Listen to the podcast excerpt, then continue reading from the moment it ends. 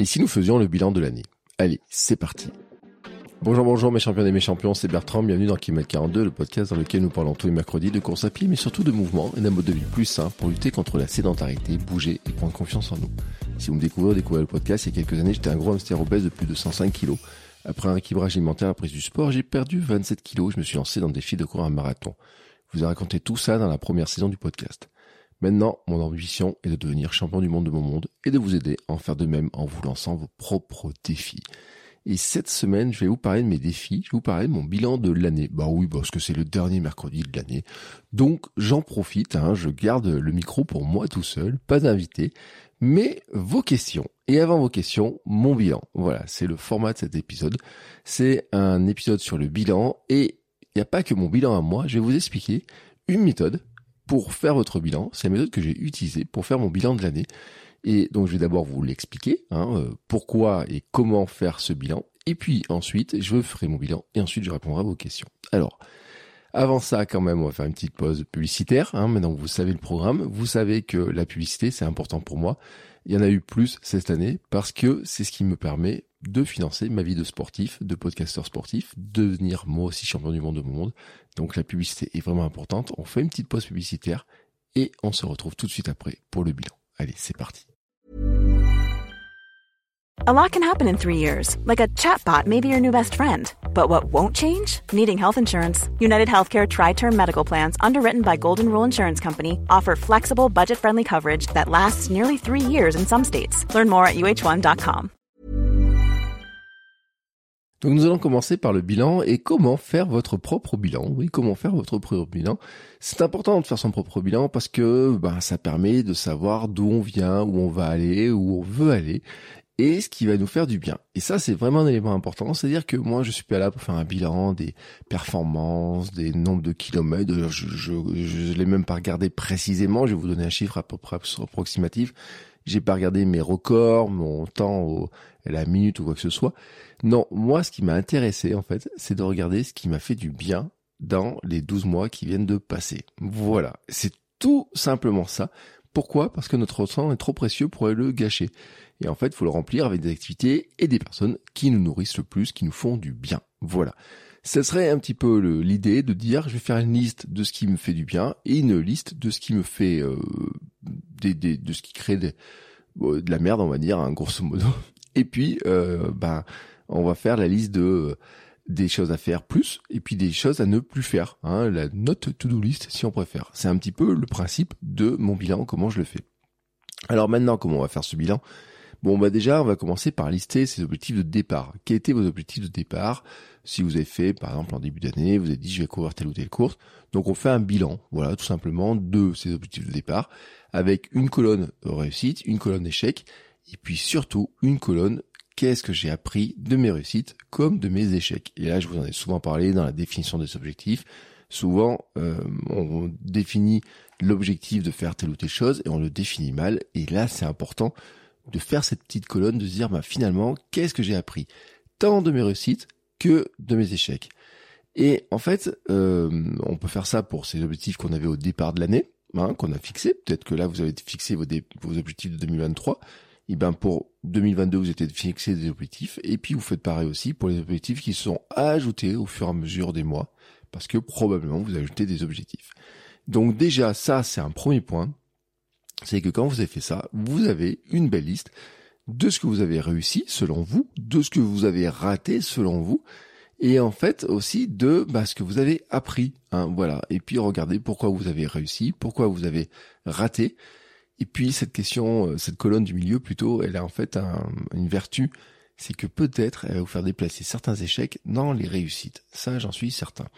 Ensuite, prenez chaque mois, chaque semaine, si vous voulez, hein, vous pouvez le faire. Euh, je vais vous dire presque chaque séance, mais euh, vous allez comprendre le principe. Et vous allez lister en fait les événements, les courses, les entraînements, les sports, les disciplines, les lieux visités, les moments passés, les personnes rencontrées.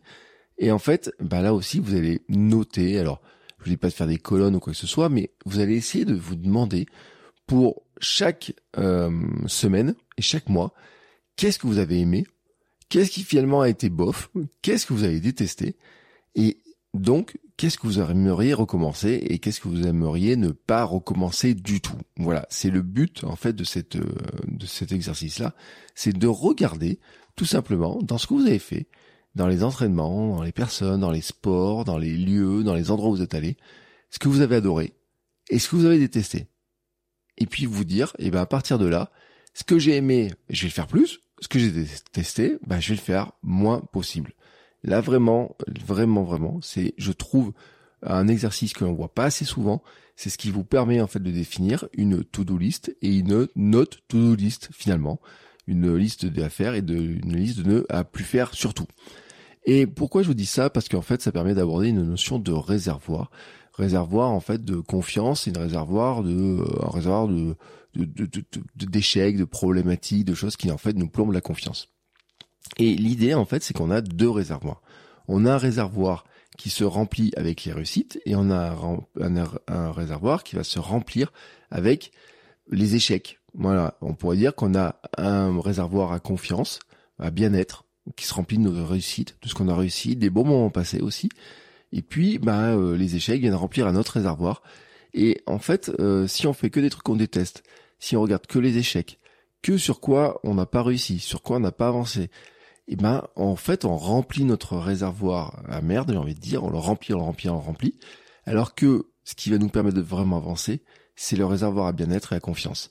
Et le but, c'est que le réservoir de confiance soit toujours plein et que quand le réservoir des échecs, le réservoir à toutes les merdes et tout qu'on peut avoir se remplit, se remplit, se remplit, la question c'est de se demander comment est-ce qu'on peut avoir un réservoir de confiance qui soit suffisamment rempli pour faire face. Quels sont les niveaux des réservoirs et comment on arrive à ne pas remplir trop celui, j'ai envie de dire, qui nous plombe le moral et comment on arrive à remplir celui qui nous fait du bien. Et ça, c'est vraiment un exercice qui est important, je pense, dans l'année à faire.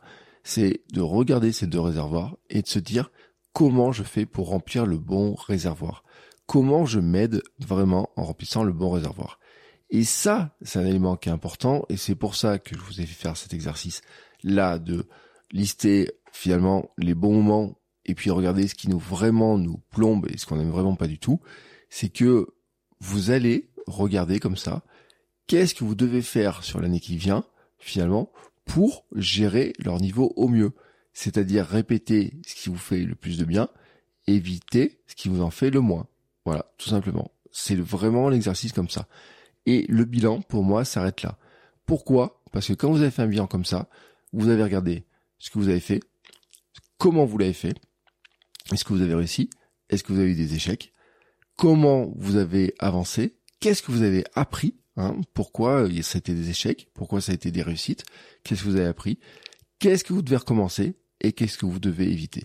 Et à partir de là, vous avez fait votre bilan de l'année et c'est une manière pour moi de faire un bilan qui est beaucoup plus pratique et qui est beaucoup plus positive hein, que de regarder euh, des bilans chiffrés, de se comparer aux chiffres, de regarder le nombre de médailles qu'on a pu faire, le nombre de courses, de regarder si on a battu son record ou quoi que ce soit.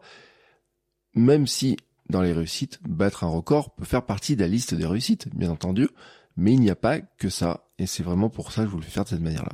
Bon, et bien maintenant que cet exercice est fait, et vous avez compris le principe, hein, grosso modo, hein, de, des exercices à faire, ben moi j'ai pris ce principe, ce bilan-là, comme ça, et je l'ai fait pour moi.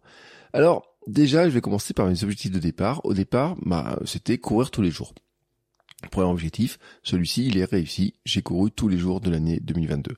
Mon deuxième objectif, c'était de faire 2022 km sur l'année. Vous savez, c'est un objectif sur Strava. Ce qui était un objectif qui est pour moi pas si facile que ça, parce que les années précédentes, je l'avais raté. Bah oui, les années précédentes, je n'ai pas couru plus de 2000 km. J'en ai même couru autour de 1400, 1500 et celui-ci il est réussi. Voilà, donc là je suis content, il est réussi.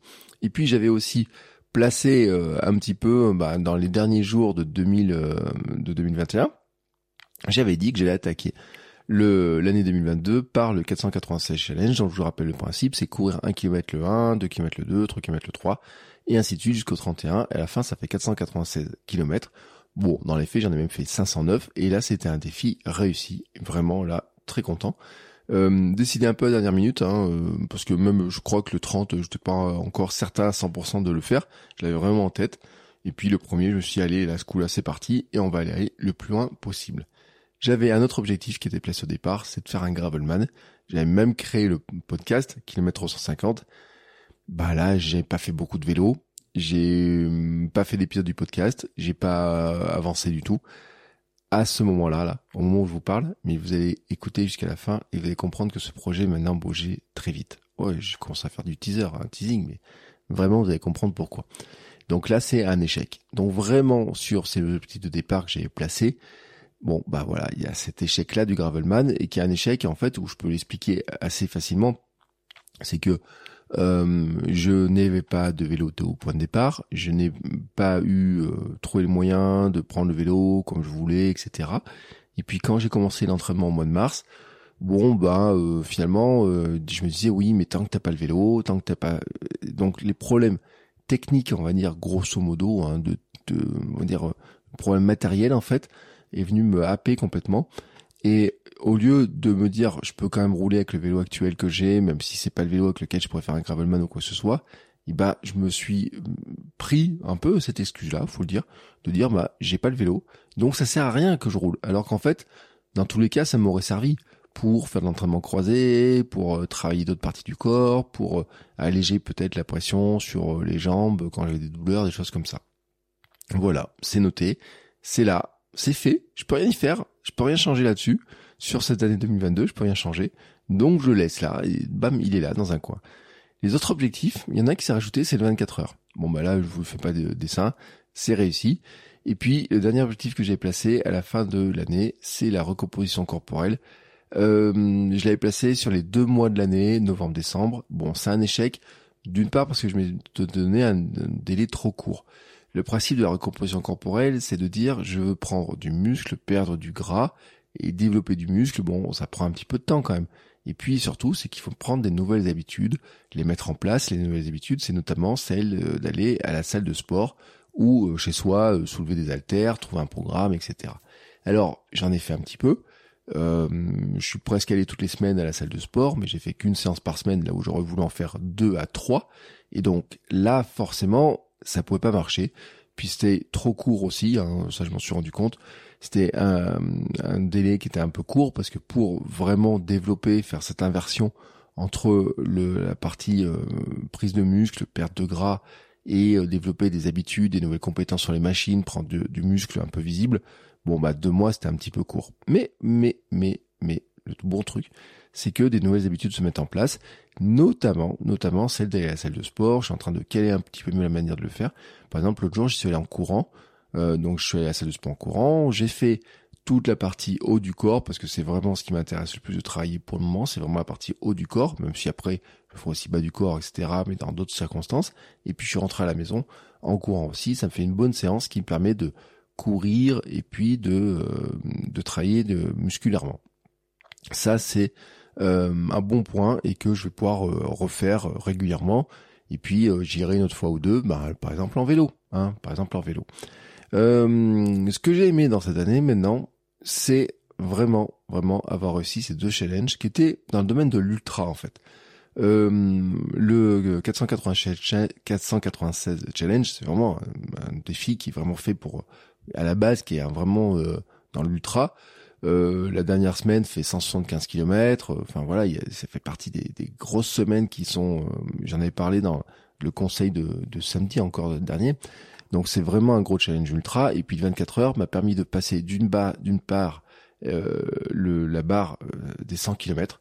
En fait déjà m'a permis de faire plus long que euh, ce que j'ai fait le plus long de ma vie avant jusqu'à maintenant, qui était le marathon. Et là, je l'ai fait x3, puisque j'ai fait 136 km. Donc j'ai passé la barre du marathon, qui était déjà pour moi le premier truc, donc passer dans la barrière de l'ultra, et puis passer au-dessus des 100 km, et puis faire devenir un circadien en courant 24 heures, découvrir cette formidable ambiance du 24 heures. Et donc là, je suis vraiment content parce que ça fait deux challenges réussis dans l'ultra, là où je pensais vraiment pas euh, être capable d'en faire autant. Ça, c'est un truc qui est, qui est certain, c'est qu'au départ de l'année, je pensais pas être capable d'en faire autant. J'ai couru tous les jours et j'ai fait un bilan de la première année de course là en juillet. Donc euh, il y avait une FAQ, il y avait un peu le principe, c'est comme le 24 heures. Hein, il y a eu la, il y a eu toutes les explications, il y a eu FAQ, il y a eu tout tout ça. Donc là-dessus, je ne vais pas revenir en détail sur tous les éléments. Je vous renvoie tous les anciens épisodes que j'ai fait sur ce sujet. Mais quand même, c'est ma plus grosse année en volume, ça c'est sûr. Et je l'avais dit sur le bilan de courir tous les jours, c'est que je m'étais rendu compte que du, de, sur euh, une année euh, qui n'était pas l'année civile, mais l'année glissante, hein, de, du 26 juillet au 26 juillet suivant, j'avais couru déjà euh, plus de 2000 km. Euh, ça, je m'étais rendu compte hein, que j'avais fait, enfin, j'avais fait un volume qui était supérieur à ce que je faisais d'habitude. Et sur cette année, vraiment là, de 2022 complète à quelques jours près, j'ai fait 2400, j'ai pas fait 2500 km, mais je suis dans cette zone-là en fait. Ce qui était pour moi euh, jamais arrivé, hein, parce qu'en général, je faisais autour de 1200, 1300, 1400, 1500, et puis un petit peu dans cette zone-là. Et notamment, il y a un point qui est important, c'est que je n'ai eu aucune blessure de mon arrêt. La preuve, c'est que j'ai couru tous les jours. Même au lendemain du 24 heures, j'avais euh, fait un petit peu une alternance de marche et de un peu de course. Bon, surtout de la marche plus que de la course, parce que j'avais quelques douleurs, mais euh, qui sont parties en trois ou quatre jours. Euh, les courbatures sont parties euh, très vite, mais euh, les quelques douleurs qui ressemblent un peu à de la périostite sont parties en, oui, à la fin de la semaine, je les avais plus. Et je n'ai pas été malade ou quoi que ce soit, donc je n'ai eu aucun blessure, aucune maladie demandant un arrêt. Et ça, c'est vraiment important. Cette la maladie, bon, prendre un virus et tout, c'est compliqué. Il y a des fois, on peut pas les éviter. Mais la blessure, en fait, ça, ça vient vraiment de notre gestion à nous. Euh, gérer le, le, stress mécanique, gérer euh, la fatigue, gérer euh, l'énergie que l'on a, etc. Ça, ça dépend vraiment de nous. Et euh, les autres années, en fait, bah, j'avais toujours des périodes où je faisais pas grand chose, où j'ai eu des petites, par exemple, je me rappelle après confinement, j'ai fait des accélérations alors que j'ai pas couru pendant deux ou trois mois. Je fais des accélérations. Bon bah forcément j'ai mal, j'avais mal au mollet et bam, j'ai pas pu courir pendant trois semaines. Voilà. Bon, le coup du genou, euh, j'ai été obligé d'être opéré du genou. C'était un peu pas de chance, hein, franchement. Euh, mais depuis cette cette grosse euh, pause hein, qui, qui, était l'an dernier, ça avait fait quand même des, mois de pause, il y a rééducation et tout, qui m'avait amené dans la situation de me dire il faut que je bouge plus et que je fasse attention à la sédentarité. Donc je m'étais, c'est là où j'avais décidé de courir après tous les jours à partir du mois de juillet. Depuis, en fait, j'ai vraiment couru tous les jours et je n'ai pas eu de pause. Alors des fois j'ai couru à miles, des fois j'en ai couru beaucoup plus, mais j'ai couru tous les jours et ça c'est vraiment vraiment ce que j'ai aimé. J'ai beaucoup aimé aussi cette année mes levées de soleil à partir du printemps et ça je dois vous dire, pour moi euh, il y a un truc sur lequel je peux rien maîtriser, c'est le temps euh, et la longueur des journées. Mais en fait je n'aime pas l'automne, je n'aime pas l'hiver sur le fait que les journées soient trop courtes. Alors j'aime bien euh, le, la neige, j'aime bien le soleil, j'aime bien le froid, je crains pas ça. Enfin, je crains pas ça. C'est pas ce que je préfère en fait. Mais euh, le froid, quand on est bien couvert, ça passe. Euh, la neige, c'est agréable de courir dedans. J'adore courir dans la neige, j'adore faire des bonhommes de neige. Je me roulerai dans la neige, etc. Mais, mais, mais, quelque chose est, est irremplaçable pour moi. Ce sont mes levées de soleil. Et à partir du printemps, en plus, je peux courir de plus en plus tôt. Euh, jusqu'au point de pouvoir partir à 5 heures du matin. Euh, et puis je prenais mes petites euh, affaires pour faire un café au sommet de la petite montagne. C'est-à-dire que je prenais une bouteille d'eau chaude, je prends ma cafetière portative, je prends un peu de café qui me fait plaisir. Et puis je fais ma petite mon petite séance. Et puis quand j'arrive au sommet de ma petite montagne, je m'installe, je me fais mon café face au lever du soleil. Ça, c'était ma, ma, découverte de l'année, mon grand plaisir de l'année. Ça a quand même été ça. Et ça, je sais à quel point ça me faisait du bien et à quel point je peux et je vais le recommencer cette année quand euh, ce sera possible. Alors, bien sûr, c'est possible toute l'année, cette histoire-là. C'est juste qu'en fait, sur des créneaux de temps, sur les heures, bah, quand le soleil se lève à 8h30, à 8h30, en général, j'amène ma fille à l'école. Voilà. Et donc, euh, c'est pas possible euh, en période hivernale de faire cette, euh, j'allais dire cette opération levée de soleil. Je sais pas comment on peut l'appeler. Hein, c'est lever de soleil comme ça. Je peux pas les faire toute l'année. C'est pas possible. Il y a un moment de l'année où dans les créneaux par rapport aux heures à laquelle je m'occupe de ma fille, etc. Euh, et puis après, il peut y avoir des rendez-vous, il peut y avoir plein de choses. Bah, font que euh, c'est beaucoup plus pratique et on a des belles journées euh, au printemps et tout qui commencent à permettre de le faire dès que le, le soleil se lève plus tôt. Ça, c'est quelque chose que je pourrais recommencer. Et puis, euh, bah, ce que j'ai beaucoup aimé cette année, c'est avoir partagé autant de choses avec vous. Déjà, il y a une forte augmentation du podcast. Soit, je dois vous dire, euh, quand je regarde la courbe, euh, il y a une, une, alors il y a un petit passage, un point de passage en nombre de téléchargements par mois qui pour moi n'est pas alors il n'est pas encore atteint l'objectif tel que j'avais fixé n'est pas encore atteint. C'est euh, c'est une barrière qui est symbolique dans le monde du podcast, qui est sur la monétisation, mais on s'en est vraiment beaucoup rapproché. Je dis vraiment on s'en est beaucoup rapproché parce que euh, sur le, les, pourcentages d'écoute, c'est plus 40% en fait, grosso modo. Et c'était le cas sur Kilomètre 42, mais c'était le cas sur Sport et Nutrition. Et là, je suis vraiment content. Et euh, il y a un truc, c'est que je considère que les deux podcasts sont un petit peu la, des sous-catégories en fait du monde sportif du monde euh, autour de, de, ce que je veux faire, du mouvement, de bouger, manger mieux, bouger plus, etc. Et bouger mieux, en fait, j'ai envie de dire. Et euh, Kilomètre 42 et Sport Nutrition, les deux podcasts ont beaucoup, beaucoup augmenté en audience. Et ça, c'est vraiment, vraiment une grande satisfaction. Je voudrais vous remercier d'être beaucoup plus présent, d'écouter les épisodes, de les partager aussi souvent. Euh, merci beaucoup.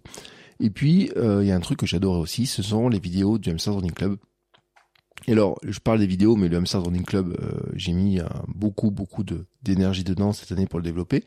Donc, si vous le connaissez pas, c'est c'est la communauté qui est dans laquelle on discute, on s'échange des conseils, des astuces, des encouragements. Et puis, il y a aussi une partie FAQ toutes les semaines avec des questions. Et donc là, j'ai fait de nombreuses vidéos dans lesquelles j'ai je réponds à toutes vos questions. Et euh, j'ai pris énormément de plaisir. C'est un format que j'ai lancé cette année. J'ai pris énormément de plaisir. Tous les vendredis matins, je prends, j'allume la caméra, je réponds aux questions. Et c'est notamment l'épisode du conseil. Vous en avez un extrait dans le conseil le samedi. Mais la vidéo est souvent, et pas souvent, est toujours beaucoup plus longue. Des fois, j'ai répondu à 7, 8, 10 questions.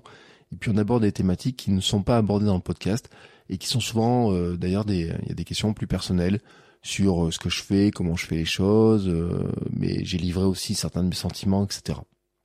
Donc là, c'est vraiment euh, le ce partage-là, ces notions de partage, c'est vraiment extrêmement important. Et ce partage vient aussi sur les rencontres que j'ai pu faire.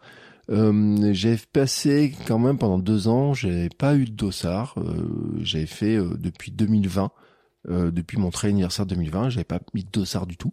Cette année, en fait, j'ai retrouvé les dossards bah, avec le 24 heures. Et puis ensuite, j'ai fait euh, deux courses, un trail urbain plus euh, la course stage, qui est la course euh, contre le Movember, et qui m'a permis de croiser du monde. Et ça, ça m'a fait vraiment, vraiment, vraiment, vraiment du bien. Vraiment, je le dis. Euh, j'étais le 24 heures, euh, j'ai pu croiser beaucoup de monde, euh, des gens que avec qui je, je parle très tellement souvent. Hein, vous vous reconnaissez tous les uns les autres. Bien sûr, une pensée particulière pour Leila et Pascal d'Apiron, avec qui euh, on a monté Sport Nutrition, avec qui je suis partenaire, ambassadeur. Euh, mais euh, aussi comment ne pas penser à Mathieu, papa roadrunner, à Mehdi, à, à tout, les personnes que j'ai croisées, avec lesquelles on a couru sur ce 24 heures, et puis c'était certains d'entre vous aussi ont découvert le podcast par bien du 24 heures, parce que j'ai reçu encore hier un message euh, par euh, quelqu'un qui m'a découvert pendant 24 heures. J'ai une question qui a été posée par quelqu'un du 24, 24 heures. Donc vraiment, vraiment, euh, ce 24 heures, il y a le côté sportif, il y a le côté ambiance, il y a le côté des rencontres, il y a le côté des de, de cette comment dire de cette petite communauté qui prend forme aussi hein, avec des personnes que avec lesquelles je discutais à distance ou par le biais du Hamster Club et que maintenant j'ai vraiment rencontré et euh, vraiment, c'était super cool. Et puis, euh, il y a les rencontres dans le Hamster Running Club. Euh, il y a des personnes, par le biais des discussions dans le Hamster Running Club, par le biais des échanges, et on pourrait dire aussi par Instagram, hein, beaucoup, mais par le Hamster Running Club, euh, que bah, on apprend à se découvrir, on apprend à en savoir plus sur eux, sur sur elles, sur ce qu'elles font, comment elles pensent, comment les aider, comment les qu'est-ce que moi je peux faire et qu'est-ce que la communauté peut faire pour les aider et comment elles les aident la communauté. Et ça a été des formidables rencontres. Vraiment, je dis, il y a des euh, personnes qui sont vraiment formidables. Je le dis pas pour que vous veniez dans l'Amsterdam Running Club, je dis parce qu'elles sont vraiment formidables. Et, euh, et qui ont pleine d'attention. Euh, je vous en expliquerai une un peu plus tard. Mais euh, vraiment qui font chaud au cœur et euh, que je voudrais vraiment, je voudrais vraiment vous remercier. Il y a aussi bah, les personnes que j'ai rencontrées dans le podcast, bien entendu. tous les invités. Hein, j'ai pas compté le nombre d'invités je pas fait les stats, hein, nombre d'invités, on pourrait dire euh, sur l'année, il y a peut-être eu 10 épisodes solo et encore euh, grand maximum. Et puis, donc, ça veut dire qu'il y a au moins 40 invités, plus une vingtaine d'invités sur Sport Nutrition. donc, on va dire environ 60, peut-être 60, 65 invités. vraiment des chouettes discussions, des beaucoup de moments, des moments émouvants, et des moments de, de découvertes, des, euh, des, des aventures euh, auxquelles moi j'aurais pas pensé, des pratiques qui sont totalement différentes des miennes, mais qui permettent en fait de réfléchir, de penser, de, de voir aussi ce qu'on peut faire, qui donnent des idées. Des invités des années précédentes euh, ont donné des idées, ont fait naître des, des projets, des, des pratiques, des choses comme ça. Euh, bah même le 24 heures par exemple, hein, finalement c'est la somme de différentes rencontres. Euh, la rencontre déjà avec Bruno Hobby, la rencontre aussi avec euh, Pascal Lapironne, qui tous les deux m'avaient expliqué en fait que à quel était l'intérêt de faire 24 heures et pourquoi c'était intéressant, pourquoi c'était euh, aussi pertinent de le faire. Et puis la rencontre de Mehdi que j'ai d'abord invité pour parler de son 24 heures et puis ensuite on a parlé de comment il organisait une course et finalement ce jour-là je lui dis bah écoute moi je viens voilà, je viens, je fêterai mon anniversaire le jour du 24 heures. Ça sera ma manière à moi de fêter mon anniversaire. Bah, en fait, ces rencontres dans le podcast, ces invités, sont vraiment, partis vraiment à la manière, en fait, dont je, j'évolue et dont j'espère qu'en fait vous évoluez vous aussi, comment ça peut vous aider vous aussi à progresser, à avoir des idées, à voir les choses un petit peu différemment. Et puis, euh, bien sûr, je voudrais aussi euh, parler des rencontres que j'ai dans les les clients que j'ai pu avoir en coaching. Alors, il y a les coachings euh, préparation mentale. Il y a des coachings sport qui vont arriver aussi, euh, nouvelle phase. Je suis aussi en train de me certifier en, nutrition pour devenir coach nutrition. Donc, euh, il y a cette partie-là, mais il y a aussi la partie que vous voyez pas, moins probablement par rapport à ce podcast. C'est en fait les personnes que j'accompagne en podcasting et en entrepreneuriat. Et euh, bon, il y a un podcast dont, euh, sauf si vous parlez espagnol, euh, vous pouvez pas écouter, mais que je dois dire, je suis une, je pense à Alix que j'ai eu en accompagnement et que j'ai encore l'accompagnement est pas terminé, mais qui a lancé un podcast qui fait aussi du trail et qui a eu notamment, alors je dois le dire parce que c'est, je suis fier pour elle et j'en suis fier aussi de l'avoir aidé à lancer son podcast.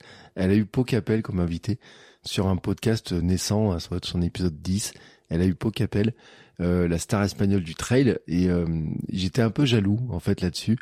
Euh, mais je lui ai dit, je lui ai dit de façon le podcast, et je dis souvent, le podcast permet de rencontrer à peu près n'importe quelle personne que l'on veut dans son domaine, en ayant une très bonne excuse pour lui parler. Et en fait, elle, le, elle le valide, elle, elle le prouve que c'est vrai. Et moi, en fait, ben cet adage n'est pas vrai. Euh, mais j'en parlerai en fait dans ce que j'ai pas aimé, parce qu'il y a quelques personnes, des invités potentiels, dont j'ai pas aimé en fait euh, comment ils ont euh, ils ont traité le podcast en fait et comment ils ont euh, ils ont certains ont même enfin il y a eu des non-réponses sur certains invités et puis des fois des réponses qui m'ont pas plu et, et, je je me dis en fait est-ce que c'est un truc qui vient du podcast ou est-ce que c'est franco-français j'en parlerai après là-dessus. Mais en tout cas euh, J'étais très content. Euh, j'ai fait des belles rencontres aussi, des personnes que j'ai accompagnées et euh, on, fait une équipe hein, main dans la main pour avancer vers les projets et que eh ben euh, devenir tous champions du monde de notre monde, c'est l'adage du podcast, c'est l'adage du Hamster Club, c'est l'adage aussi du coaching, c'est qu'on devienne champion du monde de notre monde. Et je suis là pour vous aider. Et en fait le coaching euh, est une autre forme. Il y a le podcast, il y a l'Amsterdam Running Club, il y a des formations, des programmes et il y a le coaching. Euh, et puis euh, les rencontres aussi, c'est après les courses, hein, j'en ai parlé, après l'Urban Trail, après la course tâche, il y a des gens que je n'avais euh, jamais vus et mais que j'avais croisé sur Instagram notamment ou dans le podcast ou que j'ai eu en invité. Hein, je pense à Thomas, Tom Runner 63, que j'ai eu deux fois en invité. Et ben de le croiser en vrai après une course, ça fait vraiment plaisir. Et puis euh, j'ai aussi des personnes que je revoyais sur d'autres courses avant, que je faisais régulièrement et que j'ai eu le plaisir de reconnaître, de revoir aussi, euh, ou aussi des personnes par exemple du club euh, auxquelles je ne vais plus, mais que je croise régulièrement, puis d'autres que je croisais moins et avec lesquels j'étais content de les retrouver. Et ce qui montre en fait que bah, la course c'est un sport qui est très solitaire, surtout moi je m'entraîne toujours tout seul, mais qui permet de rencontrer beaucoup de gens. Et puis, dernier point quand même, dans les rencontres, il y a aussi Laure, avec lequel maintenant on fait la Minute Perf. Hein. Il y a eu, euh, sur la fin de l'année, il y a eu neuf épisodes de la Minute Perf qui ont été diffusés. Et bon, c'est un, c'est une sacrée rencontre. Hein. Euh, on se connaissait pas il y a quelques, il y a trois mois. enfin, quand est-ce qu'on a commencé à Minute Perf? On a commencé à peu près en octobre. Euh, L'histoire, en fait, c'est qu'un jour, elle m'envoie un message et elle me dit euh, J'adore le podcast, j'adore ce que tu fais et euh, je pense que on pourrait, euh, euh, je pourrais t'aider, on pourrait développer des nouvelles choses et tout avec ma casquette à moi de, donc c'est casquette à elle. Elle dit je pourrais t'aider.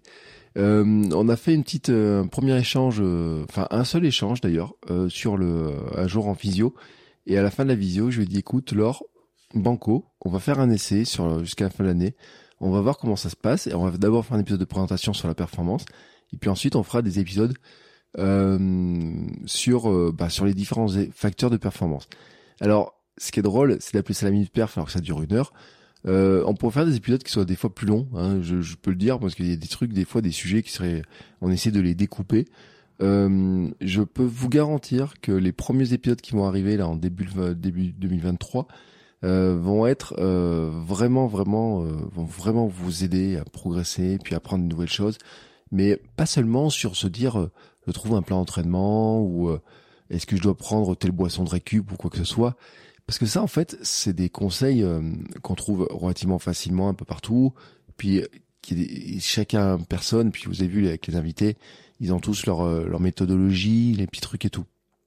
Mais en fait, là où on veut aller plus loin avec l'or, c'est en fait de vous aider à comprendre comment euh, comment vous fonctionnez, comment vous apprenez les choses, comment vous pouvez vous entraîner, comment vous pouvez intégrer les différents sports, quelle est l'importance.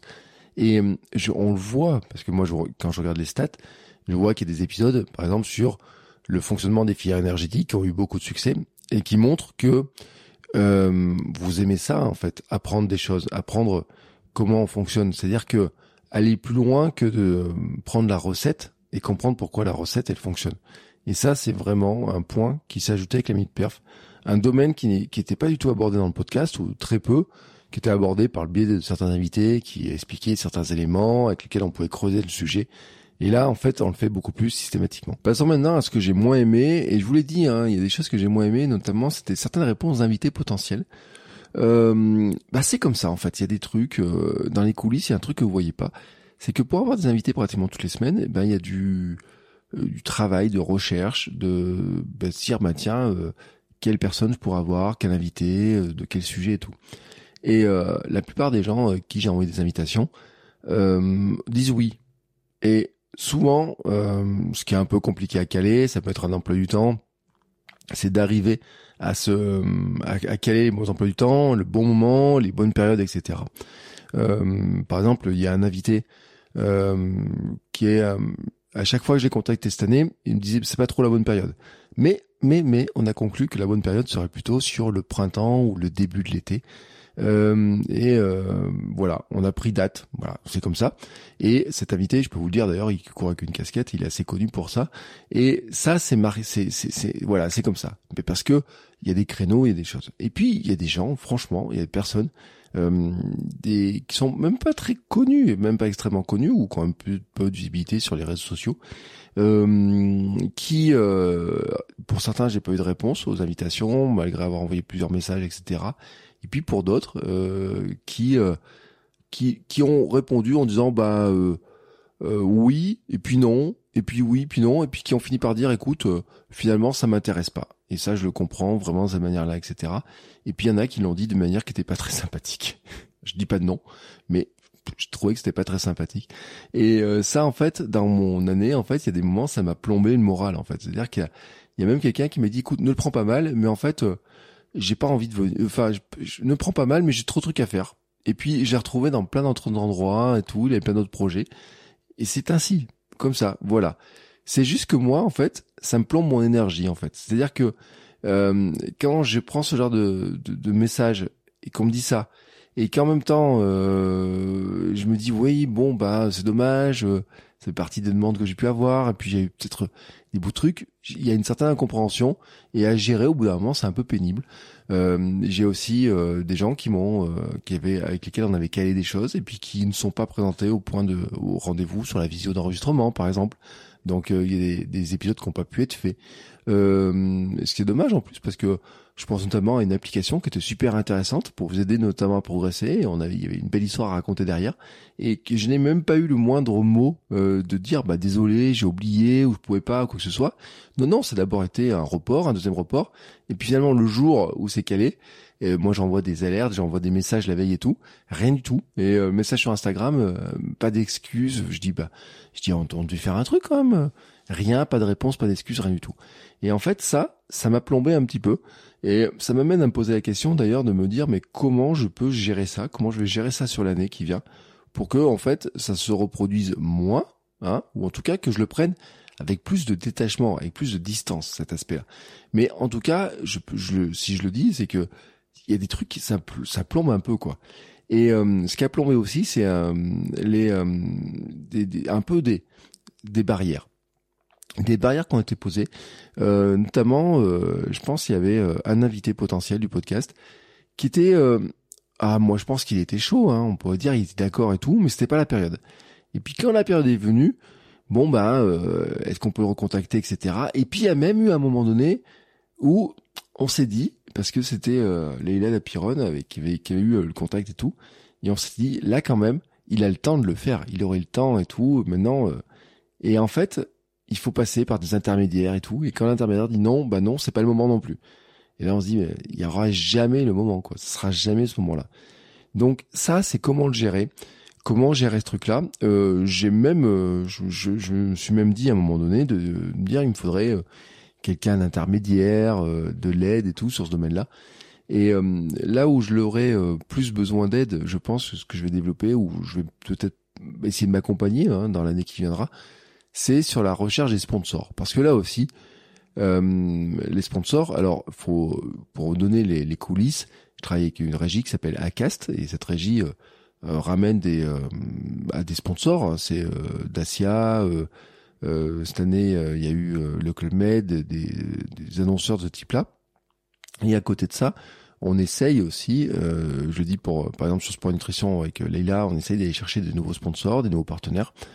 Euh, donc il y en a un qui s'appelle Coro sur euh, Sport Nutrition. Et puis euh, essayer de se dire on pourrait en avoir d'autres. Je pourrais essayer d'en avoir d'autres aussi sur le kilomètre 42. Je pourrais essayer d'en avoir d'autres aussi sur mon compte Instagram et tout. Bon, bref. Et, euh, et là, en fait, euh, c'est c'est vraiment, il y a eu des des beaucoup de réponses négatives, beaucoup beaucoup de réponses négatives.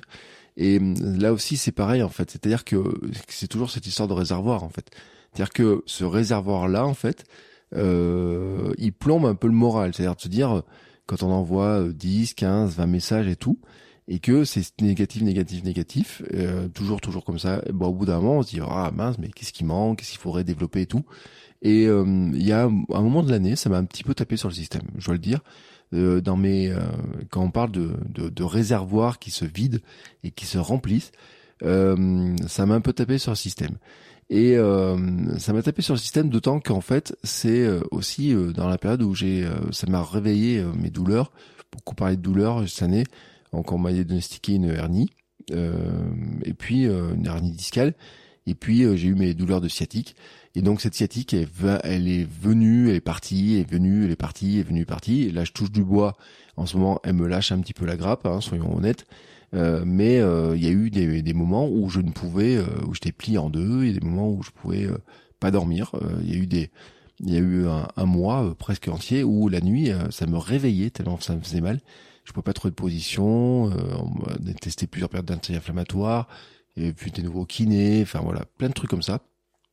Et et ben l'ajout en fait de ces petits trucs, au bout d'un moment, ça m'a vraiment tapé sur le système quoi. Vraiment, j'ai euh, vous l'avez peut-être ressenti dans le mon enthousiasme, dans mon humeur, dans le euh, même si j'essaie de masquer et tout, il y a un bout d'un moment, ça me tapait un peu sur le système et euh, à point au point de me demander en fait si euh, l'avenir de Kimet 42 n'était pas compromis. Bah, parce que quand on a mal au dos, quand on n'arrive pas à bouger, quand on n'arrive pas à courir euh, vraiment comme il faut, c'est-à-dire qu'il y a, j'ai couru tous les jours, mais il y a des moments où il y avait vraiment des douleurs importantes, etc.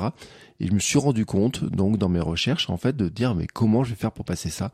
Et que en fait, il manquait un peu de mouvement et que plus je bougeais, moins j'avais mal. Donc il fallait une certaine dose de mouvement. mais que je rajoute aussi euh, le ces difficultés à avoir des fois certains invités, euh, ces difficultés par rapport au sponsoring pour gagner de l'argent avec le podcast, pour en vivre et tout. Euh, il y a un moment, je me suis dit mais à quoi bon euh, Est-ce que je continue comme ça Est-ce que je le fais différemment Est-ce que je change les choses, etc. Bien entendu, mon si je fais cet épisode là aujourd'hui, c'est pas pour dire que c'est la fin, c'est plutôt pour dire que sur 2023 on continue euh, et on continue sur le même rythme actuel, c'est-à-dire l'épisode du mercredi euh, ou rarement solo maintenant, mais sur des sujets euh, complets et puis avec des invités. L'épisode du samedi qui est une réponse, hein, le conseil euh, qui est, qui est vraiment une réponse à une de vos questions. Et puis la minute père du lundi. Ouais, moi je travaille comme ça en fait, c'est-à-dire que pour moi c'est pas le lundi le premier épisode de la semaine, c'est-à-dire que ma semaine pour moi l'épisode c'est du mercredi euh, au lundi suivant en fait. Euh, c'est comme ça que je le prends dans l'ordre en fait, et notamment parce que la minute perf peut être un rebond de l'épisode du mercredi. Donc il y a cette notion là pour moi en fait, hein, la semaine du podcast, c'est commence vraiment le mercredi. Euh, les premiers épisodes de la semaine n'est pas celui du lundi, mais celui du mercredi. Pour moi, la semaine commence vraiment euh, dans la préparation de l'épisode euh, pour qu'il soit diffusé notamment à ceux qui euh, sont dans la partie dans Patreon, qui sont sur le Hamster Club, dans la partie payante du Hamster Club, je le diffuse avant l'épisode, généralement la veille. Donc c'est pour ça que je dis que souvent moi ma semaine elle commence le mardi, vraiment sur moi je diffuse l'épisode, et donc ça va jusqu'au lundi suivant. Voilà, c'est pour ça que je les, pose toujours dans cet ordre-là. Euh, donc, euh, pour finir sur ce bilan, dans mes réservoirs, j'aborde maintenant mes réservoirs. Eh ben, il y a eu ce qui a rempli en confiance, courir tous les jours, bouger plus, être moins sédentaire, mes défis, discuter, podcast, Amsterdam Club, les coachings et tout. Euh, j'ai rempli un livre cette année sur ma raison d'être et le mot discussion était vraiment au cœur hein, de ce que je fais. Vraiment l'importance de ce que je fais. Les vidéos du Amsterdam Club, les programmes, tout ça dans, dans le Amsterdam Club, et la croissance du podcast, la croissance de ma capacité à courir, mes, euh, mes, nouvelles compétences hein, de course à pied, on en reviendra un petit peu. Euh, ça, ça a vraiment rempli mon réservoir de confiance. Et puis, ben, euh, ce qui a géré, ce, qui a, ce qui remplissait un peu mon réservoir de, de ah merde, hein, j'ai envie de dire, c'était sponsor, gestion des invités, la fluctuation des revenus que ça pouvait aussi avoir, la fluctuation aussi des fois de tout simplement aussi de de, de se dire mais quel épisode je peux diffuser, à quel moment je peux diffuser certains épisodes, est-ce que je peux avoir les épisodes et tout. Parce que quand j'ai euh, une semaine, euh, j'ai eu une semaine par exemple, j'ai eu un qui est pas venu au rendez-vous et l'autre qui a euh, décommandé. Et je me suis retrouvé donc sur des, des semaines où j'avais deux trois semaines d'avance, des fois j'ai eu plus d'avance et puis des fois je me suis retrouvé avec aucun épisode en stock et le temps qui passait et avec des gens qui décommandaient, qui et ça c'était des, des, trucs qui au bout d'un moment ça tape un peu sur le système. Donc, qu'est-ce qui va se passer? Qu'est-ce que je vais faire hein, pour gérer tout ça? Ben déjà, en fait, c'est d'avoir des offres qui vont euh, me rendre moins dépendant de la publicité. C'est pour ça que je propose déjà euh, des programmes de d'entraînement, ce que j'appelle les pépites aussi sur Amsterdam Club, c'est-à-dire euh, il y a eu le programme sur comment préparer 2023 par exemple, comment définir des objectifs, comment courir tous les jours. Ça, ce sont des programmes que vous pouvez acheter à l'unité euh, qui sont pas très chers, hein, que vous pouvez acheter et qui vous permettent hein, de progresser sur des domaines particuliers. Et ça, je vais développer ça plus dans l'année. Je vais aussi euh, développer la partie euh, coaching, euh, vraiment, qui est un élément qui est vraiment important, avec des programmes soit centrés sur un seul sujet, genre la préparation mentale ou des choses comme ça, soit vraiment vous accompagner pendant trois mois sur une approche globale avec un niveau, avec différents niveaux d'accompagnement pour vous aider à devenir champion du monde de votre monde. Et euh, par exemple, ça peut être euh, soit vous avez besoin d'un petit peu d'aide, soit vous voulez un vrai soutien. Et ça va être de la visio, des appels euh, toutes les semaines, des soutiens par messagerie et tout. Enfin, vraiment un coach vraiment personnel, j'ai envie de dire, vraiment dans votre poche et toujours au téléphone pour répondre à vos questions et tout. Donc il y aura différentes choses qui vont venir là-dedans. pour développer ça et me rendre moins dépendant en fait de la publicité, des variations de la publicité. Euh, par exemple, là, dans cet épisode, pendant que j'enregistre, je sais qu'il y a la publicité qui sera diffusée pendant euh, cet épisode-là, mais euh, dans un mois, en fait, à peu près, un, peu plus d'un mois, je ne sais pas s'il y aura des nouveaux annonceurs sur le podcast, s'il y aura des nouvelles pages publicitaires, quels seront les annonceurs potentiels, et si ils rapporteront autant d'argent que ce qu'a été les annonceurs actuels. Ça, c'est une un côté qui est vraiment une instabilité que je veux contrer. et je vais la contrer en fait en prenant les choses en main de mon côté. C'est pas en allant chercher forcément plus de pubs, parce que j'arrive plus de pubs, c'est aller chercher des sponsors, des nouveaux sponsors, et donc c'est euh, aller euh, justement me coltiner certaines relations qui m'ont pas plu. Euh, donc je vais éviter d'augmenter trop ça, mais c'est plutôt d'aller faire ce qui m'a plus plus tanné, c'est-à-dire faire des nouvelles vidéos, faire des nouveaux podcasts privés, notamment pour vous aider sur des sujets, pour vous aider avec des, des programmes d'entraînement, et puis aller vers la discussion et vers les coachings. Donc c'est comme ça que je vais le gérer en fait, c'est développer des offres moins dépendantes de la pub, ne pas remplacer euh, une source publicitaire par une autre source publicitaire, mais remplacer la source publicitaire par euh, des programmes et puis par des choses qui me nourrissent beaucoup plus, en tout cas sur le plan de la confiance et sur le plan de le mental. Cette année sera aussi pour moi très importante sur le plan des émotions. Vous savez qu'une partie de ma philosophie, la grande partie de ma philosophie, c'est SAM, sommeil, alimentation, euh, mouvement. Euh, je vais terminer ma certification de coach nutrition dans euh, un mois ou deux. Donc ça sera pour la partie euh, alimentation, la partie mouvement, bah, vous l'écoutez tout le temps et tout, et comment je bouge. Mais il y a un truc que je suis en train de rajouter dans SAM, c'est la partie émotion. Euh, toute la partie mentale. Alors bien sûr que été certifié en préparation mentale, hein, ça aussi, c'est fait partie des, des de, de, mes réussites de, de, de l'année d'être certifié préparation mentale mais euh, je voudrais euh, développer aussi euh, des aspects sur déjà en tant que moi, en tant que qu'individu, vous savez, ces périodes de, on a ces périodes de up et down, et comment, alors c'est inévitable d'avoir des, des moments faibles et tout, mais c'est comment les gérer. Et en fait, c'est un aspect que je veux mieux apprendre à gérer pour moi, et puis mieux vous aider à apprendre à gérer aussi pour vous, notamment sur la confiance, sur les émotions négatives, sur euh, les pensées négatives, les pensées limitantes, euh, tous ces éléments-là là, qu'on a là-dedans. Euh, et donc, c'est la poursuite de mes recherches sur la préparation mentale. Elle est plus loin que la certification. Euh, je peux, j'ai pas compté le nombre de bouquins que j'ai sur le sujet, le nombre de, de, de documents, d'écrits que je peux faire sur le truc pour vraiment que c'est important.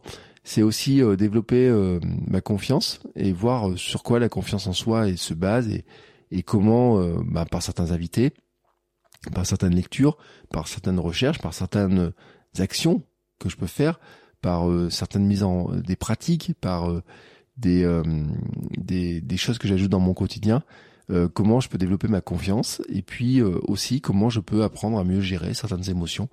et notamment par exemple, j'ai introduit cette année enfin j'avais déjà introduit par le passé, mais c'est de plus systématiser, tout ce qui est la cohérence cardiaque. Je vais me remettre à la méditation, euh, il y a des aspects comme ça que je vais réintroduire et en fait qui vont venir aussi euh, teinter un peu le, podcast dans les mois qui viennent. Parce que euh, par exemple pour parler de méditation j'aimerais bien avoir des parler de ce sujet-là méditation et course à pied méditation et sport méditation et émotion apprentissage enfin il y a plein de sujets qu'on peut aborder. Et j'ai quelques idées d'invités c'est-à-dire on a parlé d'hypnose par exemple dans le podcast euh, je voudrais aussi reparler d'hypnose euh, avec d'autres invités. Je voudrais aussi reparler de, de, de, de, de plein de, de, thématiques qui sont pas seulement sur comment finalement on fait bouger notre corps, comment on le nourrit, comment on se repose, mais aussi finalement qu'est-ce qui se passe dans notre tête, comment on peut gérer cet aspect mental, cet aspect préparation mentale, cet aspect euh, euh, prise en compte de nos émotions, nos émotions négatives, nos émotions positives, comment on gère notre confiance, tout ça, comment on peut le gérer. Et ça va aussi être euh, un gros travail pour moi, déjà, hein, de, de, le faire, et puis euh, de vous aider vous aussi à le faire. Voilà, bah écoutez, mon bilan est fait. Euh, maintenant, on va passer aux questions. Mais avant les questions, je vous ai parlé, euh, on va faire une autre pause publicitaire. Euh, parce que vous savez, je le répète, hein, c'est ma manière à moi de devenir champion du monde de mon monde. C'est pour l'instant la pub. J'espère petit à petit baisser hein, l'importance de la publicité, mais pour l'instant, j'en ai besoin. Allez, on se retrouve juste après pour une réponse à vos questions. Bon, réponse à vos questions. Alors, j'ai eu beaucoup, beaucoup de questions. Franchement, euh, j'ai eu des questions dans Hamsters Handicap, j'ai eu des questions sur Instagram, j'ai eu des questions en message privé et tout. Je vais pas pouvoir répondre à toutes les questions en détail, mais je vais essayer de vous donner le plus de les réponses, euh, les balayer en fait les réponses pour vous donner les réponses les plus euh, les plus sincères euh, de manière les plus les plus la plus rapide aussi. Comme ça, vous aurez un peu la, la, logique. Je vais commencer par des questions diverses. Euh, j'ai eu des questions, par exemple, alors les questions humoristiques, hein, je réponds, euh, est-ce que tu cours plus vite avec ou sans barbe? C'était un petit clin d'œil. Euh, c'est vrai que si vous regardez sur Instagram, il y a des, je change de tête, il y a des moments en fait, j'ai pas du tout envie de me raser, donc je me rase pas. Puis comme ça blanchit, en fait, ma fille se moque un peu de moi avec mon poids. elle me dit que j'ai la barbe blanche, mais euh, ça, ça fait partie des, petites blagues, etc. Euh, mais en fait, non, il n'y a pas de, il y a, aucune recherche aérodynamique euh, là-dessus pour moi. Donc, je, je termine avec la réponse là-dessus. Il n'y a pas de recherche aérodynamique. Euh, Lily Run for Fun m'a dit, qu'est-ce que j'ai reçu à Noël? Par curiosité Et il y a une réponse plus loin, je, vous en parlerai. parce que Laurie m'a demandé, parce qu'elle était dans la confidence, Laurie, euh, enfin, elle avait écouté un des, épisodes et tout. Puis j'en ai parlé aussi dans dans la partie privée parce que Laurie fait partie de ceux qui soutiennent le podcast et je te remercie Laurie. Euh, Est-ce que le bureau debout est installé et testé? On avait parlé du bureau debout avec Laure dans un épisode de la minute perf. Et oui, j'ai bien eu mon bureau debout, mais non, il n'est pas testé, il n'est pas installé, il est encore dans son carton. Euh, pourquoi? Bah Parce que d'abord, il faut que je range euh, mon bureau, il faut que je je plie mon bureau actuel. Euh, que je sorte tout. Et euh, je me suis lancé aussi dans un rangement de bah, certains livres. En fait, euh, j'avais beaucoup de livres sur des sujets comme comment créer des sites internet, tout ça, et dont je me servais plus beaucoup. Et pour faire de la place pour les livres sur la course à pied, sur le mental, sur la nutrition, bah, il fallait que je fasse de la place. Donc j'ai un grand rangement de mon bureau en ce moment, et puis qui va venir aussi sur le bureau, donc la pièce, aussi sur le bureau en lui-même là où est posé l'ordinateur.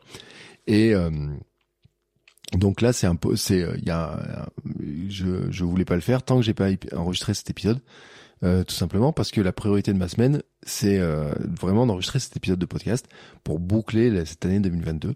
Euh, c'est important. Et ensuite, je pourrais installer et pour démarrer début début 2023 avec un bureau debout pour pouvoir euh, travailler parfois debout et puis parfois assis puisque le bureau est motorisé, donc il, il peut descendre, il peut monter à certains niveaux. Et les futurs épisodes de podcast, je pense qu'ils seront enregistrés debout. Voilà, probablement debout. Euh, mais c'est juste que là, il y a une question d'installation. Euh, euh, qu'est-ce que j'ai eu d'autre à Noël? Ben, J'ai eu un beau cadeau, mais je vous le dirai un peu plus tard, un peu plus loin. Voilà, je le garde, je garde ça un peu plus loin. Et puis hier, je me suis acheté un, beau. j'ai regardé un peu les livres sur la préparation mentale, sur des choses comme ça. J'ai eu un petit quelques petits billets et tout. Euh, j'ai pour regarder un petit peu ça et puis euh, sur aussi sur le, le développement de de ma marque personnelle. Hein, c'est à dire le la partie marketing autour du podcast, autour de euh, qu'est-ce que je raconte aussi sur Instagram et tout, voilà, tout ça, un petit peu.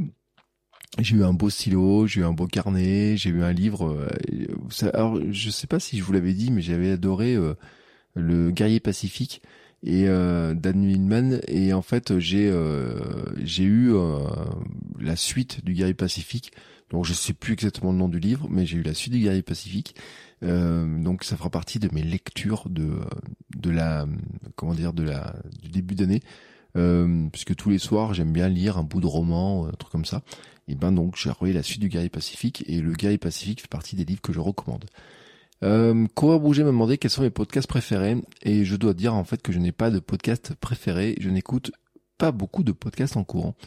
Euh, alors pourquoi? Parce que euh, d'une part j'ai des activités de coach en podcast et que euh, bah, des fois j'écoute les podcasts des, des, gens que je coach, que j'accompagne. Euh, ça c'est un, un, point. Et puis après euh, je vais picorer un peu des podcasts à droite à gauche à côté. Euh, et puis euh, je vais éviter les podcasts qui parlent trop de sport, de course, parce que soit c'est des invités que j'ai déjà eu, donc euh, j'ai, je me dis bon bah tiens, je sais pas, est-ce que je vais apprendre quelque chose de plus, oui ou non. Puis alors des fois je me dis ah bah mince, cette question a été bien, je, je regrette. Ah bah tiens, je regrette qu'il m'ait pas raconté ça ou quoi que ce soit. Ou alors je dis oui bon ça j'ai déjà entendu. Euh, soit euh, il y a des, gens que je connais pas du tout et dans ce cas-là si je les écoute trop après j'ai l'impression que j'ai plus rien à apprendre quand je les ai en invité. Euh, donc euh, des fois après, il y a des personnes qui donnent des idées, on a envie et tout. Mais euh, après, euh, je vais aller picorer certains podcasts en fonction un petit peu des des, des sujets, des personnes que ça peut être, des, des sujets qui sont abordés. Par exemple, à une époque, j'écoutais toujours Génération de Victor Self. Bon, je l'écoute un peu moins. Euh, dans les invités du podcast que j'ai pu avoir, par exemple, j'ai eu, on a parlé de Let's Try Podcast, on a parlé de de, euh, on a, il y a eu qui euh, les frapper. donc d'autres podcasts qui ont été invités, que je vais aller écouter en fait euh, un petit peu comme ça les épisodes et tout. Euh, Let's Trail par exemple, je, je disais souvent, euh, je lui ai dit dans un épisode, je vais picorer, il y a certains épisodes qui m'intéressent plus que d'autres, euh, voilà sur certaines thématiques, etc. Euh, mais grosso modo, en fait, j'ai pas d'épisode, euh, j'ai pas de podcast préféré. Il y en a un que j'écoute plus, c'est Fitness Smith, que j'ai reçu dans Sport Nutrition il y a pas très longtemps, on a parlé de musculation. Euh, et Fitness Smith, en fait, fait partie des gens dans le domaine musculation, fitness, dont j'aime beaucoup la philosophie, euh, qui est pas une philosophie euh, qui, de, qui est vraiment sur la philosophie de, de poids, euh, à peu près garder son poids toute l'année, sa shape toute l'année et tout. Et il est vraiment un mode hygiène de vie. Puis sur une hygiène de vie, en fait, euh, il est vraiment dans le domaine du naturel et tout. Enfin, vraiment. euh, donc, et en fait, il me permet de faire ma veille. Il me permet d'apprendre beaucoup de choses. Je suis abonné à sa zone payante. Euh, sur la partie musculation, il y a des exercices, il y a beaucoup de choses. Et en fait, il me permet aussi d'avoir une veille, d'avoir une vision des choses, d'avoir de réfléchir un peu différemment aux choses. Et c'est peut-être le podcast que j'écoute le plus dans le dans, dans l'année parce que celui-ci, en fait, quand je vois passer son podcast, quand je vois les épisodes qui remontent, euh, j'ai une tendance à m'abonner, euh, enfin à télécharger, à écouter directement. Et puis aussi, il y a un autre truc aussi, c'est que pourquoi je, je n'écoute pas beaucoup de podcasts? Il y a deux aspects. Un premier aspect, c'est parce que euh, j'écoute aussi des livres audio. Euh, par exemple, sur le 496 Challenge, j'ai dû euh, écouter euh, deux, deux Laurent Gounel. Euh, j'ai, je sais plus combien de, de dans l'année, peut-être 4, 5 romans comme ça à peu près, plus quelques livres techniques et tout. Euh, donc, euh, en plus, euh, le nouvel abonnement, les nouveaux formats d'abonnement de chez Audible en livre audio euh, permettent en fait d'avoir accès aussi à un catalogue. Une fois qu'on est abonné, on a un catalogue gratuit en plus. Il y a le livre qu'on achète tous les mois, mais aussi les plein de, de livres qu'on peut avoir gratuitement. Et donc, euh, il y a des thématiques que j'écoute comme ça, des livres que j'écoute sur des sujets. Et euh, donc ça, c'est ça remplace les podcasts en fait. Hein. C'est un peu de la concurrence par rapport aux podcasts. Donc j'ai une variation entre ces fois où je vais écouter les podcasts et puis des fois où je vais écouter euh, des, des livres audio. Il y a un podcast qui est pas sport, non, je, je, que je réécoute régulièrement, c'est le Super Daily quand même, qui est sur la, les réseaux sociaux, sur apprendre des réseaux sociaux et tout. Euh, j'aime beaucoup l'ambiance et puis des épisodes qui sont assez courts sur les séances courtes je prends je prends un peu ces genres d'épisodes un peu courts euh, et puis le dernier point de pourquoi je n'écoute pas toujours des podcasts euh, c'est que il y a bien sûr j'écoute de la musique euh, mes playlists Spotify et tout et que j'ai certains titres cette année qui ont été un peu mes notamment sur 496 challenge je termine toujours avec la même musique euh, même sur le 24 heures, il y a un moment où je mets ma musique et tout, et dedans, euh, vous serez pas surpris, il y avait, il y a un titre d'Orelsan, La Quête, euh, que j'écoute régulièrement, mais il n'y a pas, il y a pas que celui-ci, il y en a plusieurs. Et il y a l'autre aspect, c'est que en fait, en courant, en fait, j'enregistre des fois des audios. j'ai fait des audios pour mon canal Telegram. J'ai fait des audios aussi, par exemple pour l'or, pour préparer les épisodes de, des, de la minute perf euh, où en fait euh, en courant bah, les uns l'un et l'autre euh, on fait des audios. Donc j'écoute ces audios je réponds elle fait pareil. Et donc euh, bah il y a des, euh, des séances en fait que je fais de cette manière là et puis je fais aussi ça avec les personnes que j'accompagne en coaching. Quand elles ont des questions il y a des moments où en fait on fait de l'asynchrone c'est-à-dire qu'elles m'envoient un message et puis je réponds un peu plus tard. Et certaines des, des réponses que je fais je peux les faire en courant donc euh, ou en marchant ou en tout cas euh, en mobilité. Donc euh, ce qui fait que j'écoute pas tant de podcasts que ça au final. c'est un format que j'apprécie beaucoup, mais je peux pas dire que j'ai le podcast préféré, celui que je vais télécharger absolument. J'ai, je suis abonné mon à environ à 250 podcasts. Et donc en fonction des podcasts, alors il y en a qui sont arrêtés. Et euh, en fonction des podcasts, en fait, je vais aller piocher dedans ceux qui m'intéressent le plus. Et euh, en fonction des sujets, des invités, des thématiques, etc. Euh, m'a demandé As-tu été malade depuis que tu cours tous les jours? Si oui, est-ce que ça a en cause ton défi? Bah la réponse est non. En fait, j'ai pas été malade. Euh, pas de Covid, pas de grippe pour l'instant. Je touche tout le bois que j'ai autour de moi et euh, comme ça. Euh, je pense d'ailleurs que bouger tous les jours, courir tous les jours, participe aussi à mon immunité globale. J'ai il y a pas longtemps une rendez-vous. Euh, on discutait un petit peu de fonctionnement de mon corps et tout. Il y a un parti mental, il y a un parti un peu sur le les micro-kinés, des trucs comme ça. Et le constat en fait c'était de dire que bah, finalement j'ai une immunité qui est, qui est pas mauvaise. Alors je la soigne, je fais attention notamment, je prends la vitamine D, je fais attention un petit peu à tout ça. Euh, manger des fruits, des légumes, hein, fait partie de, du, du, de Sam, hein, grosso modo. Euh, j'ai bien sûr pas échappé à tout ce qui est les petits rhumes et tout. Là, vous entendez, j'ai la gorge qui gratte, euh, j'ai le nez un peu pris. Mais franchement, euh, quand je vois dans la famille qu'il y en a qui ont enchaîné Covid et grippe, et presque normalement en fait en disant bah oui mais c'est normal après le Covid on est fatigué donc c'est normal et la grippe qui passe on la prend Ouais, bon, c'est pas ma vision des choses. Donc je touche du bois pour éviter ça. Euh, et euh, bah franchement, euh, si j'avais une grippe euh, forte avec trop de fièvre, c'est sûr que le défi serait arrêté. Ça c'est sûr. Mais j'ai couru, je pense, j'ai eu un ou deux jours où j'ai couru en étant un peu un peu grippé, pas très bien et tout. Et dans ce cas, je m'écoute beaucoup. par exemple, aussi quand je dors pas assez, quand je me sens fatigué, je vais euh, diminuer en fait mon, euh, mon volume d'entraînement, mon volume de course, ou je vais euh, tout simplement marcher à la place de courir. Donc je vais courir un petit peu, puis je vais marcher, je vais allonger un peu la distance en marchant, parce que je vais éviter de, de puiser sur l'organisme trop. c'est ma manière de faire en fait. Voilà, c'est vraiment ma manière de faire, et pour l'instant ça marche très bien. Et puis une autre question diverse, c'est Laurie qui me demandait quel cadeau immatériel aimerais-tu pour 2023 alors quel cadeau immatériel? Il y a un cadeau que je vais essayer de m'offrir, c'est la sérénité. Euh, J'en ai parlé en fait hein, dans ces histoires de réservoir de confiance, réservoir euh, de, de, merde et tout, les trucs à faire, les trucs à éviter.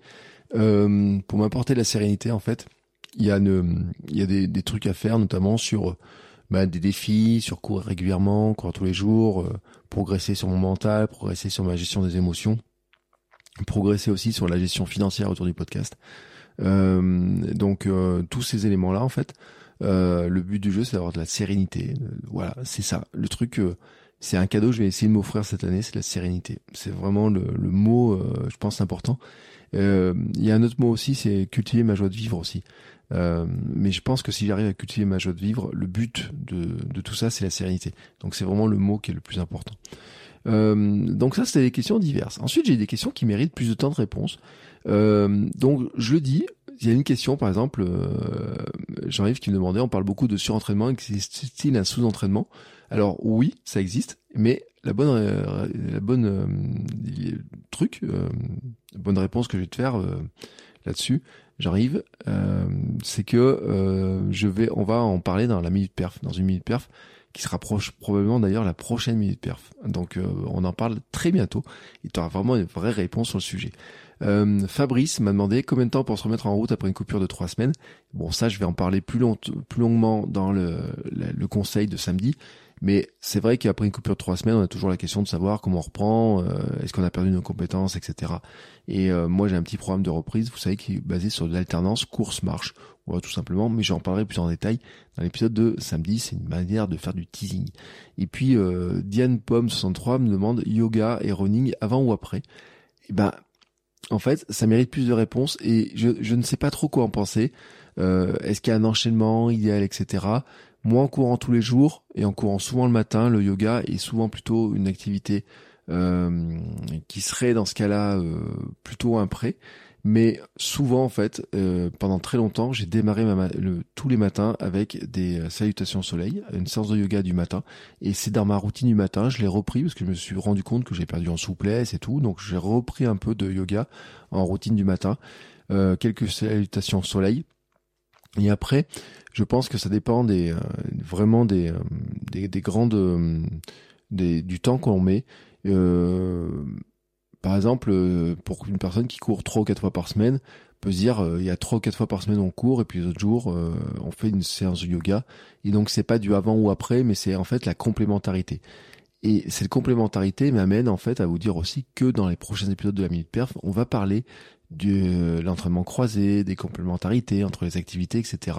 Donc ce sont des, des, des questions vous voyez, qui méritent plus de temps de réponse et c'est en train de maturer. Donc, on les a notés. Je les ai notés dans mon coin pour moi. On les note aussi avec Laure. J'ai transmis à Laure. J'ai dit, écoute Laure, je pense qu'il y a un sujet qui est intéressant. qu'est-ce qu'on en fait? Est-ce qu'on peut en faire quelque chose? Et puis Laure, des fois, elle me dit, ouais, ce truc-là, j'adore, on va pouvoir le mettre là, on va pouvoir faire ça. Et puis on discute et tout comme ça. Il y a beaucoup d'échanges en fait, parce que pour une heure de minute perf, je pense qu'il y a peut-être trois, trois, quatre heures de discussion, d'échanges, de messages comme ça, de sur sur WhatsApp et tout. C'est assez rigolo. Ouais, c'est vraiment assez rigolo, je peux vous le dire. Euh, parce que des fois, euh, on se lance sur le sujet, on se dit, ah, à la fin, euh, si on avait enregistré ça, enfin, on l'a enregistré, mais on l'avait en bonne qualité, ça fait presque un épisode de podcast en tant que tel. Voilà, donc ça va arriver, ces réponses-là vont arriver. Ensuite, j'ai eu des questions sur le podcast en lui-même. Alors, euh, Sunshine Smell m'a demandé As-tu fait des épisodes dont tu n'étais pas content et pas diffusé du coup? Alors, cette année, non. Euh, il se trouve qu'en fait, euh, alors il y a, y a, un problème, c'est que j'ai perdu un disque dur, euh, un disque dur à griller. J'ai deux épisodes que j'adorais, qui n'ont pas été diffusés, mais là il va falloir les enregistrer, euh, les refaire, parce que voilà, c'est vraiment deux épisodes que j'avais adorés, qui étaient vraiment avec des personnes que dont j'aime beaucoup le travail et tout, qui m'ont dans un sur le minimalisme, un sur l'entraînement et tout, donc vraiment là c'est à refaire. sur sport et nutrition, il y a eu deux épisodes. Alors il y en a un plus par la force des choses où on a un peu euh, fini par le zapper un peu sur les thématiques et puis il devenait un peu se périmer. Puis il y en a un autre dont la qualité était vraiment pas bonne. Donc le, le sujet était super intéressant. Franchement, le sujet est super intéressant, mais la qualité audio était vraiment pas bonne. Et donc euh, euh puis en plus, euh, y a, j'avais loupé une partie de, des, des questions, je pense intéressantes. J'ai, en discutant à la fin, j'ai découvert un autre truc et tout sur le parcours de la personne en question. Enfin voilà. Donc là, c'est le, seul cas. Mais cette année, en fait, sur Kilomètre 42, euh, il n'y a eu aucun épisode que, que j'ai fait qui n'a pas été diffusé.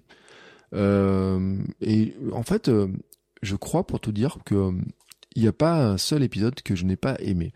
Il y a des épisodes où je me dis, waouh, là, il y a putain, ce truc-là. Puis des épisodes où je dis, j'ai moins ce waouh en fait. Mais des épisodes où j'ai vraiment le waouh par exemple, un épisode récent, euh, Claude Cazès, euh, Forest Gump français, euh, l'épisode aussi, vous vous rappelez, avec Thierry, qui a atteint du cancer, qui m'annonce qu'il a sentait mourir et tout, et qui ensuite il a couru le TMB.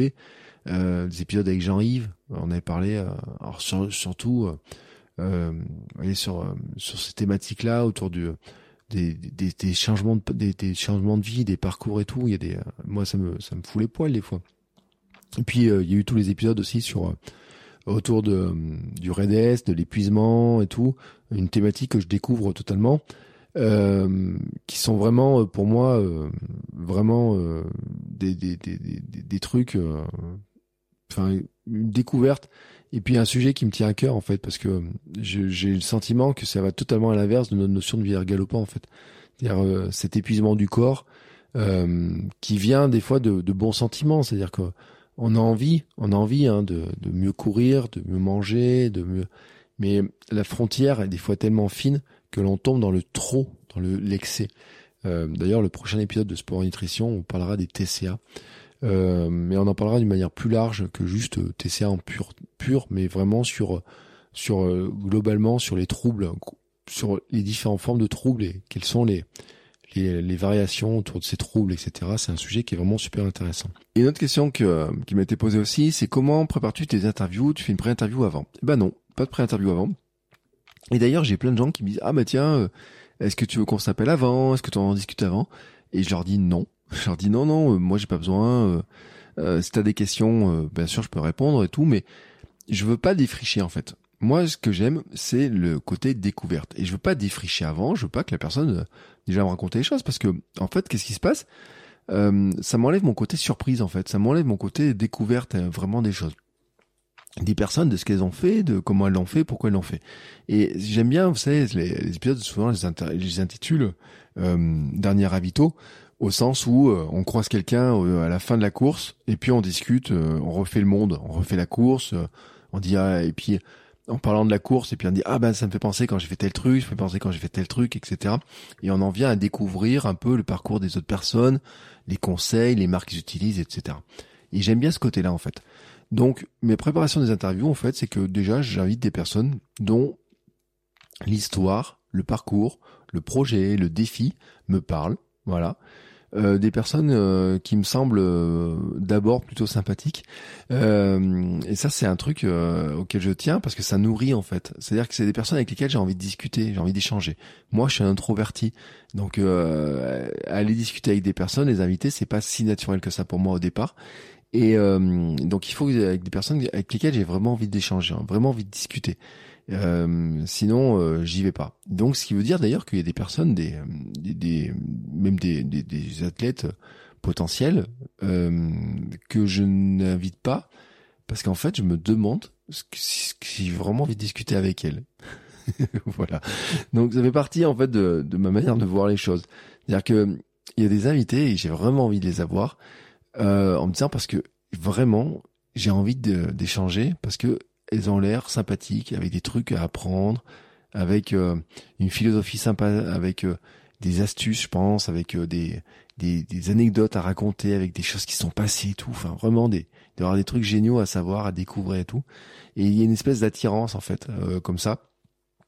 Et c'est pas forcément, vous le savez d'ailleurs dans 42, c'est pas que des, il y a pas, il y a des invités qui sont plus connus que d'autres. Euh, mais euh, il y a des euh, cette attirance en fait, elle vient pour des personnes qui ont un projet qui peut qui est pas très connu, mais qui en tant que tel, moi, me parle beaucoup. Et en fait, c'est ça en fait. La préparation, c'est de découvrir des gens. Souvent, en fait, je découvre par Instagram. Je suis un peu les comptes, je regarde un peu ce qu'ils font, je regarde un peu les photos, je commence à échanger quelques messages, prépare un peu le terrain et tout. Et, euh, et puis après, le reste, c'est euh, au feeling, en fait. C'est de la discussion, c'est de l'écoute, hein, vraiment de l'écoute. Euh, pas de pré-interview avant, quoi que ce soit, mais vraiment de l'écoute, de l'écoute, de l'écoute, de l'écoute. Voilà. Il y a une question ensuite de Maëtis. Quel est ton épisode préféré du podcast cette année? Alors, vraiment, je vais le dire, j'ai adoré tous les épisodes. Euh, je, notamment, euh, un épisode que j'ai beaucoup aimé, c'est Alexandre Béraud sur le Red S, sur l'épuisement. Euh, j'ai euh, beaucoup aimé, euh, franchement, quand on reprend Mehdi sur la préparation du 24 heures, sur soit Amélie Run en début d'année, que ça soit, enfin, franchement quoi. Enfin, si je prends toute la liste, c'est, il n'y a pas de, je peux pas dire, il y a, y a pas d'épisode que je n'ai pas aimé et tous les invités en fait m'ont appris quelque chose, m'ont permis d'avoir des un nouvel éclairage, des nouveaux trucs et tout. Euh, il y a deux épisodes quand même qui ressortent pour moi. C'est le 24 heures. Euh, déjà parce que c'était le projet en tant que tel euh, du 24 heures, et puis aussi parce que euh, le 24 heures en lui-même, c'est d'avoir enregistré en courant.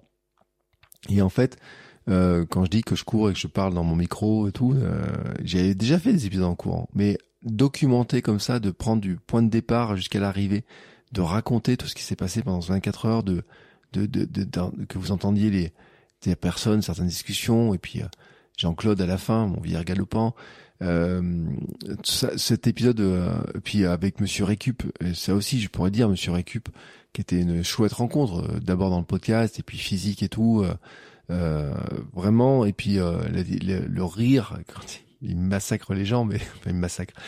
Euh, sur l'impression, j'ai dit mais il me fait du bien, il me fait du mal et tout, ça, ça, ça me fait rire et tout. Cet épisode euh, enregistré pendant 24 heures, pour moi, c'est vraiment. Et puis j'ai eu tellement de retours là-dessus. Euh, je sais qu'il y a eu euh, beaucoup beaucoup de fans de cet épisode euh, sur le vécu, sur l'émotion, sur le surtout l'ensemble. Vraiment, c'était. je, je, c'est voilà. Moi, j'ai pris un énorme kiff à le faire parce que euh, d'enregistrer ça des fois en pleine au plein milieu de la nuit là que je dis ah, est-ce que je vais passer ce truc là est-ce que je vais faire ça? Comment je vais faire ça? De, et puis euh, de d'enregistrer de, ces petits fragments et tout au fur et à mesure et puis de monter cet épisode là euh, c'était euh, c'était un tel plaisir et tout vraiment un tel bonheur. C'est vraiment un épisode qui pour moi qui est marquant qui me donne envie d'ailleurs de, de refaire ce genre d'épisode là mais tous les défis, tous les projets ne s'y prêtent pas en fait. Mais euh, en tout cas, il y a des trucs à faire. Et puis l'autre épisode que j'ai adoré, qui est un épisode qui est pour moi euh, aussi un peu euh, un, peu révélateur, un peu de d'un truc que j'aimerais beaucoup faire, c'est l'ikigai du coureur, l'ikigai sportif, comment on recherche un ikigai, parce que je pense que la pourquoi nous courons, comment nous pouvons mieux courir, comment nous remplissons nos fameux réservoirs de confiance, etc. Euh, fait partie en fait de, d'un élément qui est important sur la motivation, sur les défis, sur comment on devient champion du monde de notre monde en fait. Et euh, voilà, c'est vraiment un épisode J'ai passé un petit peu de temps de préparation. Quand j'ai eu l'idée, je me suis dit, ouais, cette idée-là, elle me semble bien et tout. Et puis, euh, ça m'a demandé un peu de temps de préparation, mais euh, j'adorais le résultat, j'adorais en fait le format de cet épisode. J'ai euh, les retours que j'ai eu sur cet épisode, et puis je pense qu'en fait, c'est un épisode qui me sert moi beaucoup pour aller sur la philosophie que j'ai moi, la philosophie que je voudrais vous transmettre et puis aussi sur l'accompagnement en fait sur quand on fait les par exemple l'accompagnement sur la préparation mentale sur du coaching il y a un petit entretien sur sur la motivation et tout. Et, euh, et souvent, en fait, l'un des points que, que je cible, c'est que la motivation, elle s'effrite. Elle s'effrite aussi beaucoup parce que euh, cette notion du pourquoi je cours, comment je cours, comment je peux le faire et tout, elle est des fois un petit peu perdue, des fois euh, ça change et tout. Et on en revient souvent sur sa notion d'ikigai, en fait, de dire, bah tiens, on pourrait trouver notre ikigai de sportif, de, de qu'est-ce qui, euh, qu'est-ce qui me nourrit, qu'est-ce qui me fait envie et tout. Voilà, c'est mes épisodes préférés. Et puis une dernière question sur le podcast qui a été posée, c'est combien gagnes-tu par mois avec tes podcasts? Et euh, la réponse elle est très variable, mais je vais être très franco avec vous. Euh, il y a eu des mois à zéro, des mois à zéro. Il y a eu des mois à pas grand-chose, c'est-à-dire qu'il y, a un mois, je crois que j'ai facturé 170 euh, euros de publicité. Euh, le mois le plus faible qu'il pourrait y avoir, c'est zéro, donc. Et après, il y a eu des mois à 150, 170, 200, 300 euros. Enfin voilà, des, tout petits mois. Et puis, il y a eu à côté de ça des mois à 4200 euros de chiffre d'affaires. Alors, je dis bien à 4200 euros de chiffre d'affaires. C'est pas ce qui rentre dans ma poche à la fin, bien entendu. Mais ces mois-là, euh, forcément, ça fait plaisir. Et s'il y avait que des mois à 4200 euros, la sérénité dont je parlais tout à l'heure, elle serait beaucoup plus facile à trouver. Ça, c'est sûr.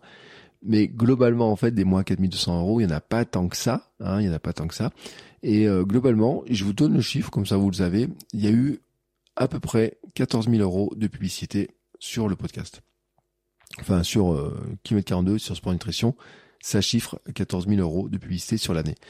Euh, bien sûr, quand on prend ces 14 000 et qu'on se dit c'est du chiffre d'affaires, alors c'est du chiffre d'affaires euh, hors taxe, hein, euh, hors TVA. Quand on le rapporte sur l'année, quand on enlève les taxes, quand on enlève les charges, quand on enlève les la mutuelle et tout pour payer le salaire, bah en fait vous comprenez bien que ça fait pas un salaire. C'est 14 000 euros, c'est pas un salaire.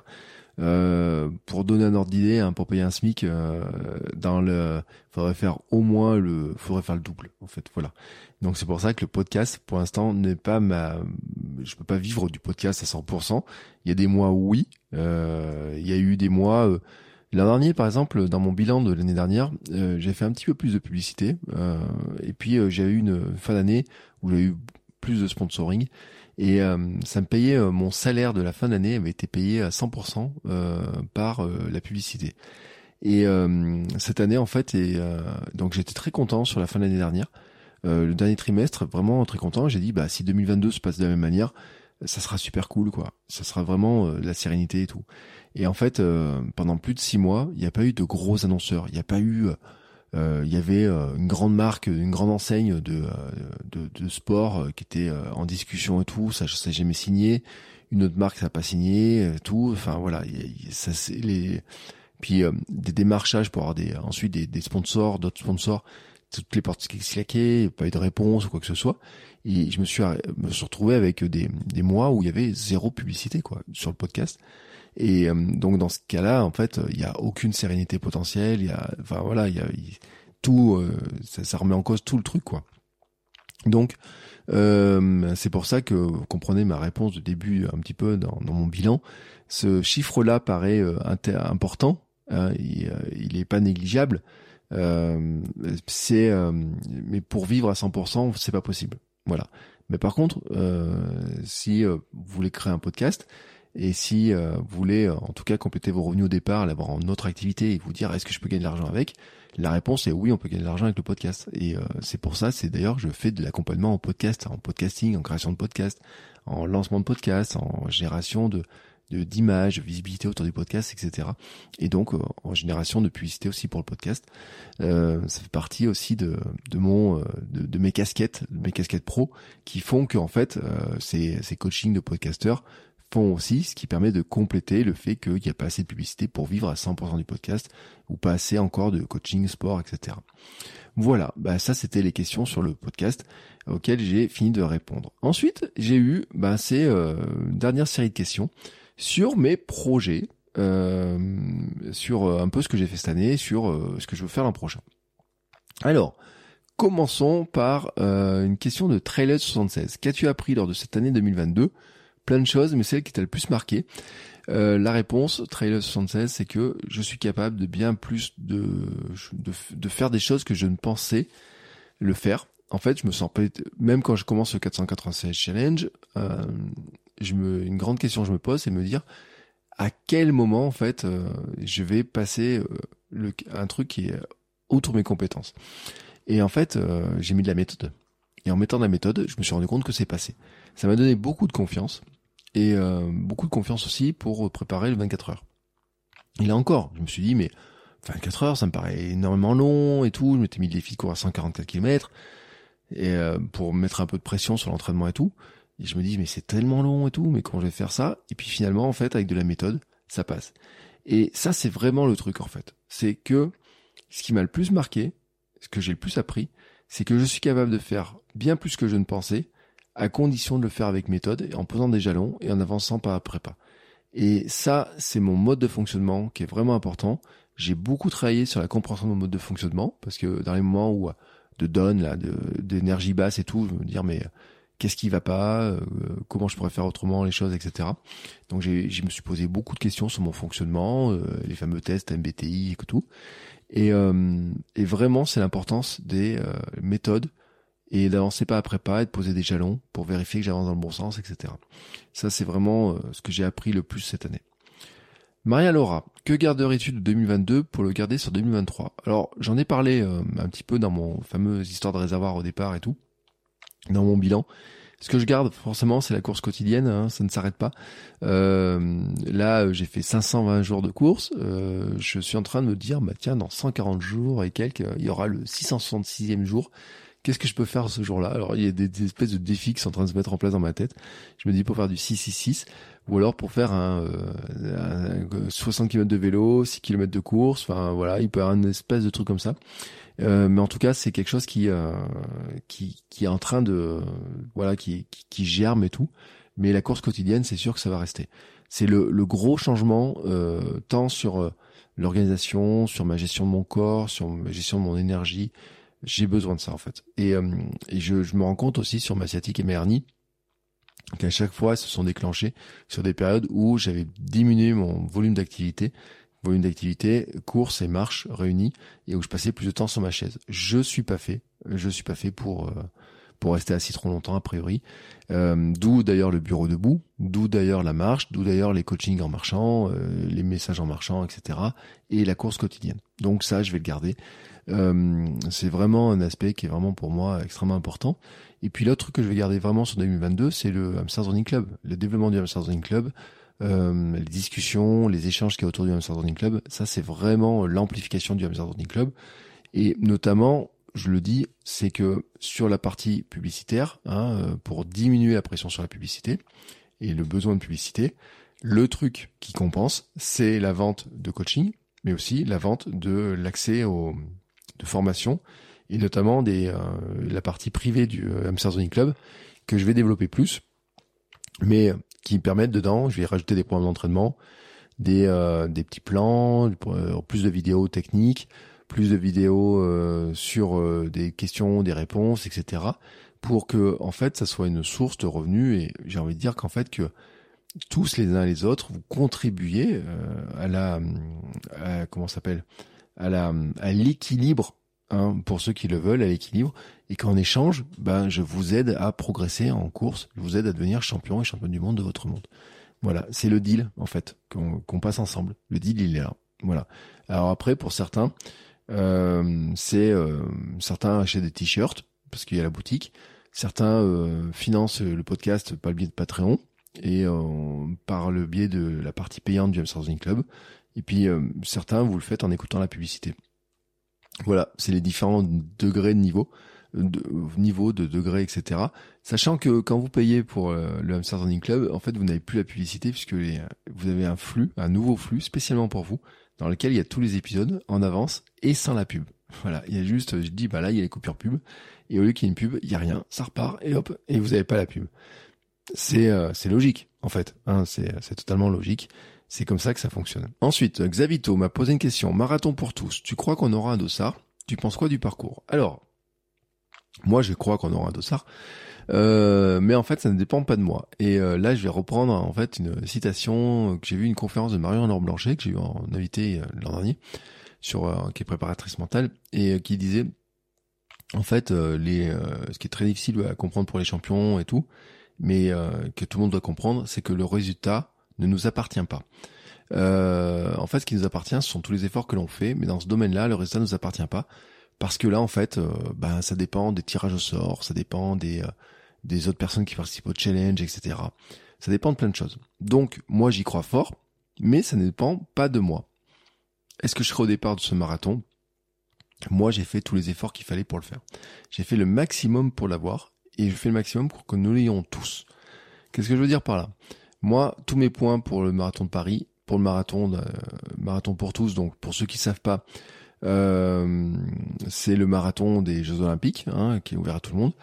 Euh, j'ai tous mes points et je fais tous les challenges. Mais quand je dis que j'ai tous mes points, euh, j'ai, il faudrait 100 000 points, j'en ai 200 et quelques mille. Donc là, là-dessus, c'est fait. les challenges, il y a des challenges tous les, toutes les mois et tout. Je participe à tous les challenges. Pendant le 24 heures, par exemple, il fallait courir deux semi Enfin, pendant la préparation du, du, du 24 heures, j'avais dit, il y avait un truc qui m'est arrivé il y avait deux semis à courir en 15 jours et euh, je m'en suis rendu compte juste après avoir couru le premier semi, je me suis rendu compte que je m'étais pas inscrit au challenge et donc il a fallu que je m'inscrive au challenge. Euh, il y a eu une semaine là où il y avait, euh, on pouvait tous les jours il y avait un nouveau dossard en courant à condition de courir 7 km. Donc j'ai couru tous les jours 7 km pour essayer le dossard. Enfin, tous les trucs que je fais, je, peux. Et là où je dis que j'ai fait le maximum pour nous ayant tous, c'est que dans le Running Club, il y a une section dans laquelle il y a une rubrique spécifique pour le, marathon pour tous, dans laquelle je repartage les challenges, on s'entraide, on dit où on en est, euh, quels sont les points, comment on en est. Euh, par exemple, là, dans cette dernière semaine du mois de, de, décembre, il y a un challenge où euh, il faut courir deux heures dans la semaine. Et eh ben, on s'entraide, on se donne les, on se dit bah tiens où on en est, etc. moi, j'en suis à 75%, moi d'autres à 60% et tout. Et euh, pour que tout le monde s'inscrive au challenge, moi je les remets, je dis bah tiens, il y a tel challenge, pense à vous inscrire. Peut partager les points, j'ai donné une astuce pour avoir plus de points, j'ai fait des petites euh, explications aussi sur comment ça fonctionne, etc. Donc c'est un projet commun en fait du Hamster Zoning Club que nous soyons tous euh, au, au marathon pour tous. Et en fait, j'ai un peu dans mon idée, ça serait qu'on soit le plus grand club, le club le plus représenté, soit le Hamster Zoning Club, euh, et qu'on fasse une grande, un grand congrès des hamsters euh, pour le marathon pour tous. Voilà, ça c'est tout ce que je fais, c'est ce qui dépend de moi en fait, c'est-à-dire de faire les challenges, marquer les points, vous aider à le faire de même, etc. Ça dépend de moi. Le reste, tirage au sort des dossards, euh, le fait que les autres personnes participent et ne dépend pas de moi. Donc, pour l'instant, je me concentre là-dessus.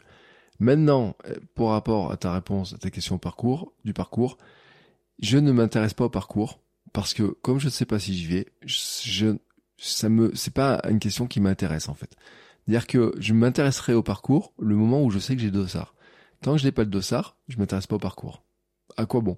Alors bien sûr, j'ai vu certains quand ils ont annoncé le parcours, on fait des vidéos pour décrypter en disant alors là le parcours il y a une montée, il va y avoir ça, il va y avoir ça, il va y avoir ça.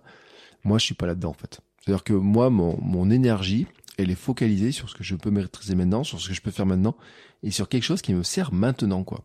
Vraiment maintenant. Et ça, pour l'instant, en fait, ça me sert pas, donc je, je me suis pas intéressé dessus. J'ai juste vu qu'il y avait une grosse cote. Certains m'ont dit, oui, tu trouves pas que ça ressemble à Paris-Versailles? J'ai dit, oui, mais Paris-Versailles, je me suis jamais intéressé au parcours, parce que Paris-Versailles, c'est une course qui, pour l'instant, ne m'a jamais intéressé. Donc, euh, on reboucle un peu sur le truc. Euh, Bescaz me, me demande mes projets pour 2024, notamment si j'ai un nouveau défi 24 heures ou, ou d'autres défis. Alors, alors, là, on va rentrer un peu dans le dans, dans le vif du sujet. Et en fait, il y a eu plein de questions qui ont été posées parce que comme vous suivez bien les choses et tout, vous savez un petit peu euh, euh, que qu'il y a deux autres questions qui ont été posées, Trailer 76 et Letty Big, euh, qui me demandaient si j'avais un projet euh, il me dit, mais il me semblait qu'il y avait un projet Gravelman et où en es-tu ton projet Gravel, Gravel, etc. Et puis Tibi qui me dit merci pour ton travail au passage et merci euh, de le dire. Euh, et donc là on arrive en fait sur les projets. C'est-à-dire que là, c'est la grande question qui reste. Vraiment, après, il y en aura une autre question qui restera, c'est vraiment sur les projets.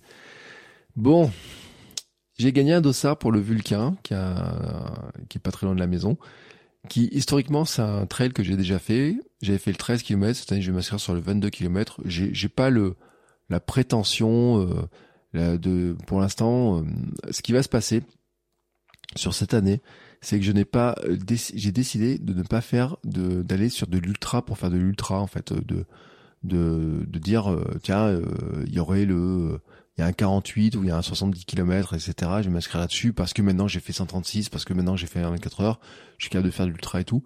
En fait, je n'en ressens pas le besoin. Ce, que, ce dont je ressens le besoin, c'est de retrouver ma vitesse, en fait, c'est d'aller plus vite et tout.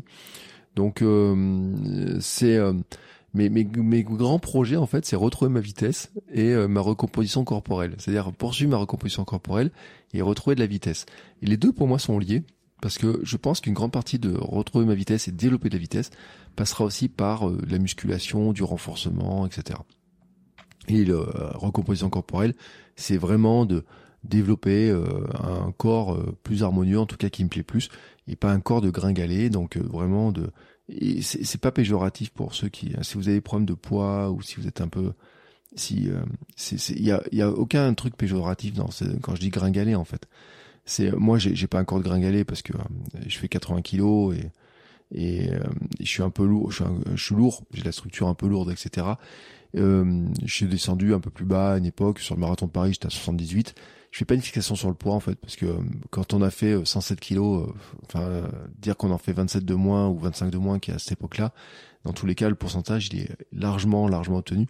Ce qui m'intéresse en fait le plus c'est mon taux de masse grasse avec certaines graisses en fait euh, qui sont placées au mauvais endroit. Il y a un côté esthétique, il y a un côté santé aussi. Euh, c'est la question de savoir en fait euh, bah, les graisses accrochées sur le ventre, les graisses viscérales, les trucs comme ça qui peuvent rester, comment les faire partir. En fait, voilà, c'est un peu ça. L'idée, c'est un peu ça. C'est euh, et cette recomposition corporelle, en fait, c'est de mettre un, espèce de focus sur des aspects que j'ai un peu négligés ces derniers ces derniers temps, ces derniers mois, qui sont du gainage, de la musculation, euh, du renforcement du dos, du renforcement des abdos, etc., qui servent en fait. C'est-à-dire que pour courir plus vite, il faut avoir un gainage important, il faut avoir une bonne musculation, il faut être capable. Vous faites une séance de, euh, si vous faites une séance d'accélération, vous sentez tout de suite qu'à la fin de la séance d'accélération, euh, les abdos ils ont travaillé. pour être capable de lever les jambes, d'avoir plus de puissance dans les jambes, c'est la chaîne musculaire, elle est globale dans le corps. Il faut les fessiers, il faut les développer, il faut développer le dos, il faut développer plein de choses. Donc il y a vraiment un ensemble et c'est vraiment un des défis, c'est retrouver ma vitesse, recomposition corporelle. Et donc ce qui veut dire que quand je vais choisir des courses, je vais pas forcément aller choisir les longues distances qui m'amèneraient à faire des, des grandes séances, des grandes sorties longues, passer faire des week-end shocks ou des choses comme ça en fait. Si je vais pas aller là-dedans dans ce sens-là, je vais plutôt aller euh, dans des choses qui se préparent en permettant de travailler ma vitesse. Donc quand je prends, quand je gagne le dossard pour le Vulcain, je m'inscris plutôt sur le 22 km. Le 13, je l'avais fait une année, le 13, je mets, juste après m'être cassé le coude, j'avais beaucoup aimé le parcours, mais je me dis que cette année je peux faire le 22 et que le 22 correspond en fait euh, dans mes euh, dans mes aspirations en fait de de mix entre euh, passer un peu plus de temps dehors et puis développer ma vitesse. Parce que là on est sur des distances type semi-marathon, un peu plus long parce que c'est du trail, mais on est dans ces distances là. Mais voilà, c'est dans cette histoire-là. Euh, après, est-ce qu'il y aura par exemple un marathon cette année? Ça, j'en sais rien du tout. Parce que ce, pour l'instant, je l'ai pas mis dans mon programme. Ce que j'ai mis dans mon programme, j'adorerais euh, repartir à Rennes. Et j'adorerais y aller deux fois à Rennes, en fait. Première fois pour la Piron Tour, qui est la course euh, euh organisée par Piron. Et en fait, euh, j'aimerais bien y faire un week-end et qu'on parte en famille en week-end là-haut. Euh, pour montrer euh, déjà euh, bah, ma fille un petit peu qui sont ces fameux Leila et Pascal dont elle entend si souvent parler à la maison. Euh, ce miel dont elle se délecte euh, parce que elle adore le, miel, ce nougat qu'elle adore et tout, euh, bah, tout d'où ça vient et tout. montrer aussi la beauté de la forêt que j'ai découvert un peu la lisière et tout, mais j'ai envie d'aller courir là-bas et puis parce que j'ai vu aussi le tout ce qu'ils font pour ce pour organiser cette course-là, donc j'ai envie de, découvrir ça. Quand j'étais pour 24 heures, la veille du 24 heures, il y avait une, il faisait une, réunion avec les bénévoles euh, sur l'organisation et tout. Et là vraiment, euh, ça, donnait envie d'y aller. Voilà, ça donnait envie d'y être. Donc, j'aimerais le euh, enchaîner le Vulcain puis la Pyron Tour. Je parle de Rennes, je reparle de, de Rennes. Je sais pas après, mais ça dépend pas que de moi cette histoire-là, mais j'ai lancé une idée dans l'Amsterdam Running Club, c'est de dire que si Mehdi recommence le 24 heures, qui est à côté de Rennes, j'aimerais bien qu'on y amène une équipe de hamster, une ou deux équipes de hamster, avec ceux qui voudraient courir le 24 heures tout seul, et puis ceux qui voudraient découvrir le 24 heures en courant en relais, en équipe en fait. Euh, et euh, dans ce cas-là, en fait, euh, quand j'ai commencé à lancer l'idée, donc il y a une rubrique qui va se lancer dans le Hamster Running Club euh, pour dire bah, qui est partant. Et il y a plein de gens qui étaient partants et euh, plein de hamsters partants. Et ça, j'en suis assez content. Et pour se dire, bah, il y en a, on peut peut-être faire, par exemple, ceux qui feront un relais de 4. Voilà. Et on pourrait, donc il y en a qui voudraient le faire de manière lente, normale, et puis d'autres qui voudraient le faire en challengeant un peu la vitesse. Et puis peut-être certains voudraient faire 24 heures, faire 24 heures quoi. Donc avoir une équipe de hamsters, une belle équipe de hamsters au, euh, au, au, comment s'appelle Hermland, au 24 heures d'Hermland. Donc et bon là ça veut Mehdi l'a pas annoncé qu'il refaisait donc ça dépend si Mehdi refait ou pas. Mais en tout cas, voilà, ça ferait partie des projets 2023. Mais vous voyez, cette notion de communauté, de groupe et tout, là, elle est en train de remonter. Et puis, il reste un truc que je dois vous annoncer. Euh, parce qu'on a quand même parlé de vélo, on a quand même parlé de gravel, quand même parlé de beaucoup de choses. Euh, j'ai une euh, surprise euh, hallucinante, incroyable, euh, sous le sapin de Noël. Et je voudrais vous remercier parce que là vraiment, je m'attendais vraiment pas du tout. Il y avait une petite enveloppe avec un petit message et euh, et euh, pour m'aider en fait à faire ce gravelman, ce fameux gravelman dont je parle et euh, j'ai eu Steven Ullary qui l'organise et tout. Et en fait, euh, sur le, le, sur l'enveloppe et tout, et un chouette message et tout. Et euh, et en fait, euh, vous êtes un bon nombre à vous être cotisé pour euh, m'aider en fait à pouvoir m'acheter mon vélo euh, et tout euh, tout ce qui va avec. Et donc ce qui veut dire que officiellement ça rajoute le gravelman de manière officielle à l'intérieur de ma programmation de l'année. vraiment, je le, je, quand j'ai vu, quand j'ai vu le message, j'avais les larmes aux yeux. Et vous voyez que là tout de suite en fait j'ai euh, j'ai émotion, elle est euh, elle est euh, elle est forte en fait. Elle est vraiment très forte. Euh, j'en ai les poils, mais j'en ai les, les tout de suite dans la voix. Vous avez, enfin voilà quoi. C'est c'est un truc de dingue, juste un, truc de dingue. et c'est vraiment un truc de dingue. Je, je sais pas quoi dire d'autre en fait. donc ceux qui ont participé euh, à la cagnotte vont se reconnaître, et puis je ferai des messages. Euh, j'ai pas la liste complète et tout, enfin j'ai un bout de la liste, mais euh, j'attends que, que, la cagnotte soit terminée, et puis euh, d'avoir le vélo, et puis partager tout ça. Mais vraiment, merci beaucoup, quoi. Enfin, vraiment merci, quoi. C'était une, surprise incroyable.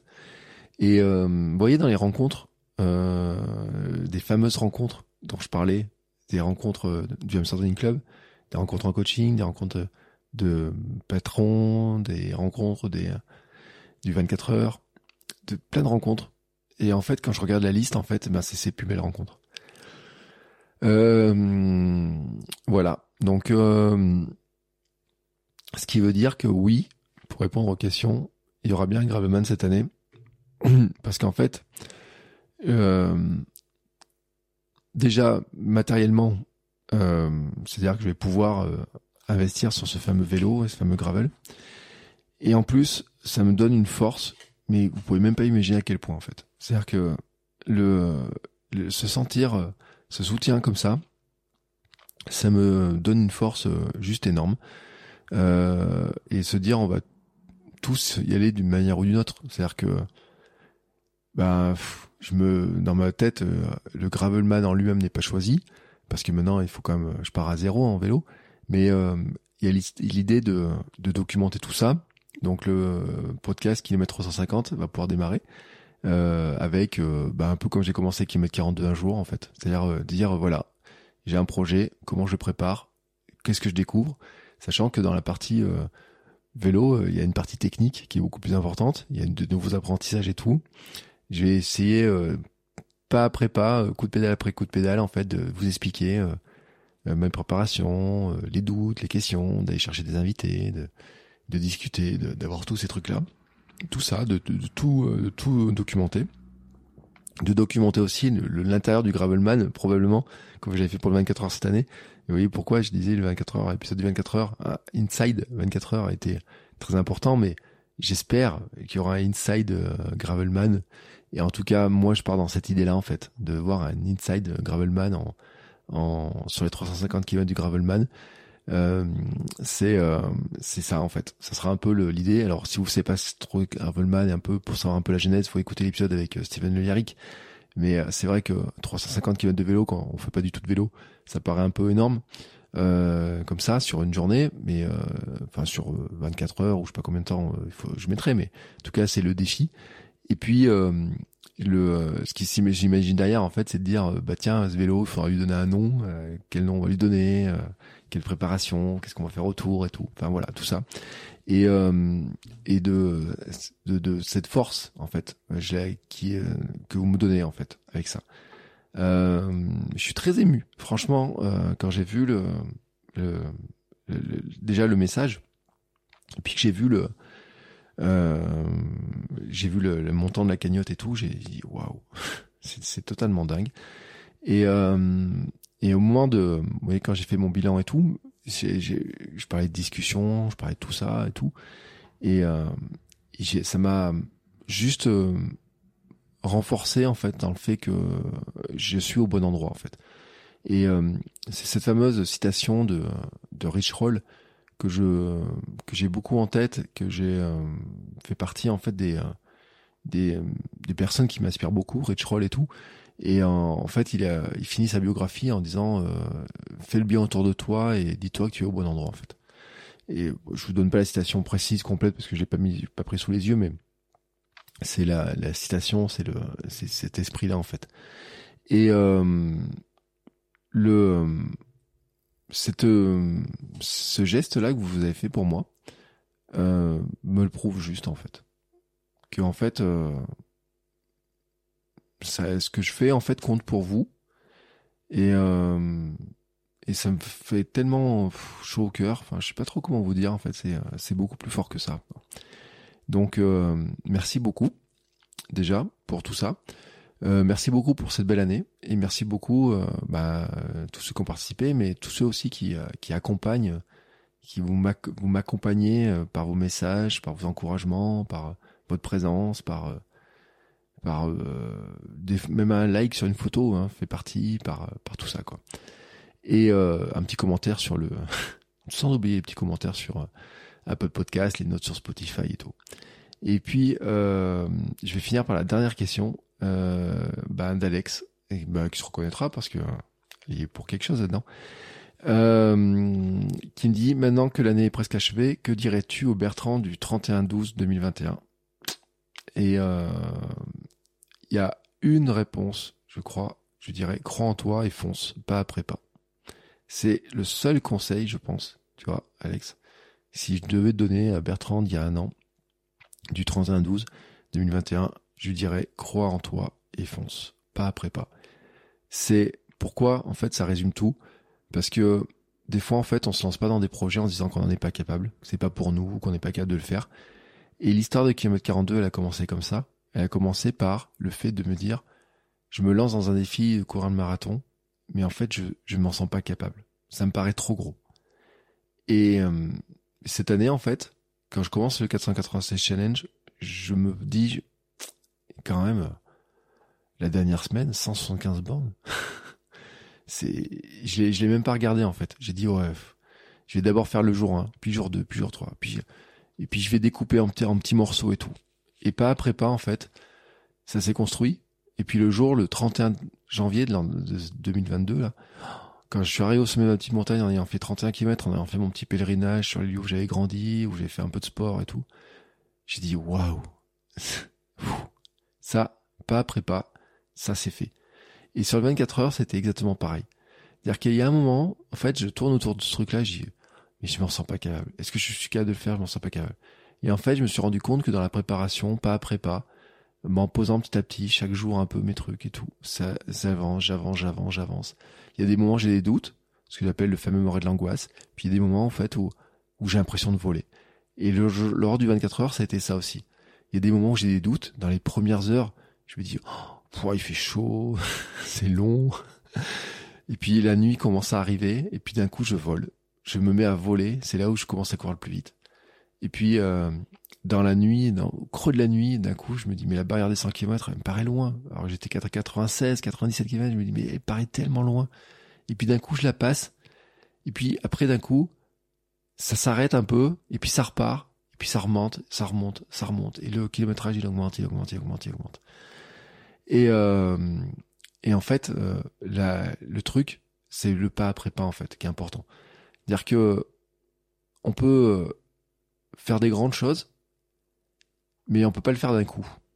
Quand on commence à zéro, quelque chose, on peut pas tout d'un coup dire je n'ai jamais couru, je vais courir un marathon, ou je vais faire l'UTMB, ou faire des canals des fous, ou je vais faire un Ironman ou quoi que ce soit. Mais par contre, on peut aller vers ça en posant les objectifs, les jalons, et en posant deux formes d'objectifs, le résultat qu'on veut atteindre et les moyens qu'on se donne pour le faire. Et euh, ça, c'est quelque chose que on développe beaucoup en préparation mentale. Vraiment, est-ce qu'on est dans le ce qu'on appelle les, les, les objectifs vraiment de d'atteinte d'un résultat ou est-ce qu'on est dans les objectifs de tâches, de moyens, de ce qu'on fait au quotidien pour arriver à le faire? Et, euh, et le pas après pas, en fait, c'est ça. C'est les habitudes, le quotidien. Qu'est-ce qu'au quotidien je fais pour m'avancer, pour avancer vers ces objectifs-là? Et en avançant chaque jour un petit peu vers ces objectifs-là, en fait, ça renforce la croyance que c'est possible de le faire. C'est ce qui s'est passé en fait sur le 496. Il y a eu des jours où je me dis mais je vais jamais y arriver. Et puis en fait, il y a des jours où je vole. Sur le 24 heures, il y a des jours où je me dis je vais pas y arriver. Et puis il y a des jours où ça, puis il y a un moment où ça avance. Et puis ça avance encore mieux. Et puis même dans la course quotidienne, il y a des jours où j'ai mal au dos, j'ai ma sciatique, ça me lance, où je fais 100 mètres et ça me fait mal. Et puis petit à petit ça repart. Et puis deux trois jours après, en fait, en mettant un peu de course, en mettant un peu de volume, en bougeant un peu plus, je me rends compte que j'arrive à lutter contre cette hernie, que j'arrive à lutter contre la douleur de l'asiatique, que j'arrive à, me dire le message et me dit oui, euh, je t'écoute, mon corps, je t'écoute, mon cerveau, je, fais attention, mais oui, je fais attention, mais je dois avancer. Et je dois avancer, avancer, avancer, avancer. Et euh, c'est exactement ça en fait.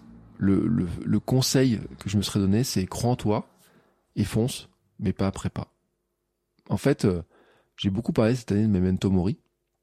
Memento Mori, c'est souviens-toi que tu vas mourir. Et euh, il y a pas longtemps, en fait, j'ai fait euh, des petits dessins avec Memento Mori en me demandant, par exemple, combien de, de Noël il restait pour que Camille, ma fille, qui a 5 ans dans quelques jours, encore combien d'années croirait vraiment au Père Noël Combien de d'années il me restait à passer en, qu'on passe avec, on fasse un Noël tous les trois avec ma femme et ma fille à la maison, je veux dire parce qu'à partir d'un certain âge, on peut dire euh, les enfants, ils vont vivre euh, leur vie, ils vont partir à droite à gauche, etc. Mais c'est Noël avec des enfants à la maison et tout. Combien de temps il en reste? Combien de temps il me reste à vivre euh, des Noëls avec ma maman? Combien de temps il reste de Noël à vivre avec telle personne de la famille, avec ma sœur et tout? Et puis j'en suis aussi à faire mes croix. combien de données il me reste à pouvoir un marathon, faire telle course, faire tel truc, etc. Et pour revenir sur le marathon pour tous, par exemple, marathon de Paris, j'ai fait une seule croix. Il y a une seule croix en fait. Il n'y a qu'une seule possibilité pour moi, selon moi, de courir le marathon olympique, qui sera le marathon pour tous. Peut-être que d'autres villes le feront, mais en tout cas, ce qui est sûr, c'est que je ne reverrai jamais dans ma vie des, Jeux Olympiques à Paris, des Jeux Olympiques d'été qu'un marathon. Et, donc, c'est pour ça que je mets autant d'énergie pour euh, faire ce marathon être à voir le dossard pour ce marathon et que vous puissiez vous aussi le participer et vous expliquer dans l'homme sans Club notamment comment participer à ce marathon, comment gagner des points, les challenges, ne pas louper les challenges, les Road Challenge, etc. Parce que c'est comme ça. Et euh, de même, en fait, quand je regarde un petit peu les, euh, les différents projets que je peux avoir, combien d'occasions il me reste à courir tel truc, tel truc, telle chose, etc.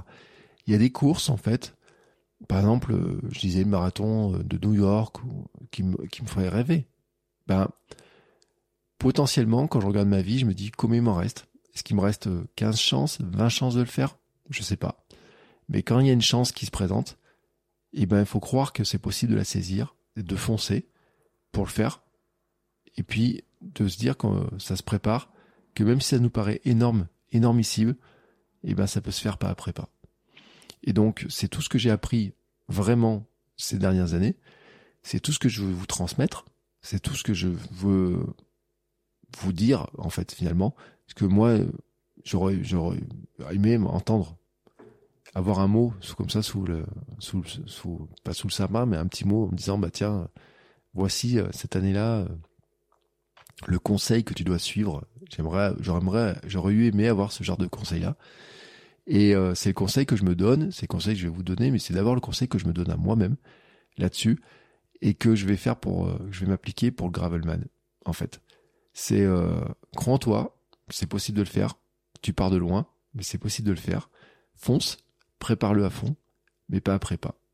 Et c'est exactement comme ça que Kilomètre 42 va poursuivre sur 2023, que Sport Nutrition va poursuivre sur 2023, et que euh, probablement Kilomètre 350, le podcast qui, qui parlera de vélo, parlera de gravel, je vous en parlerai aussi dans Kilomètre 42, bien sûr, mais euh, j'en parlerai plus, plus, plus dans euh, Kilomètre 350, euh, va aussi raconter tout ça, et, euh, et comment, en fait, petit à petit, je vais rajouter d'autres sports, d'autres activités et, euh, y croire.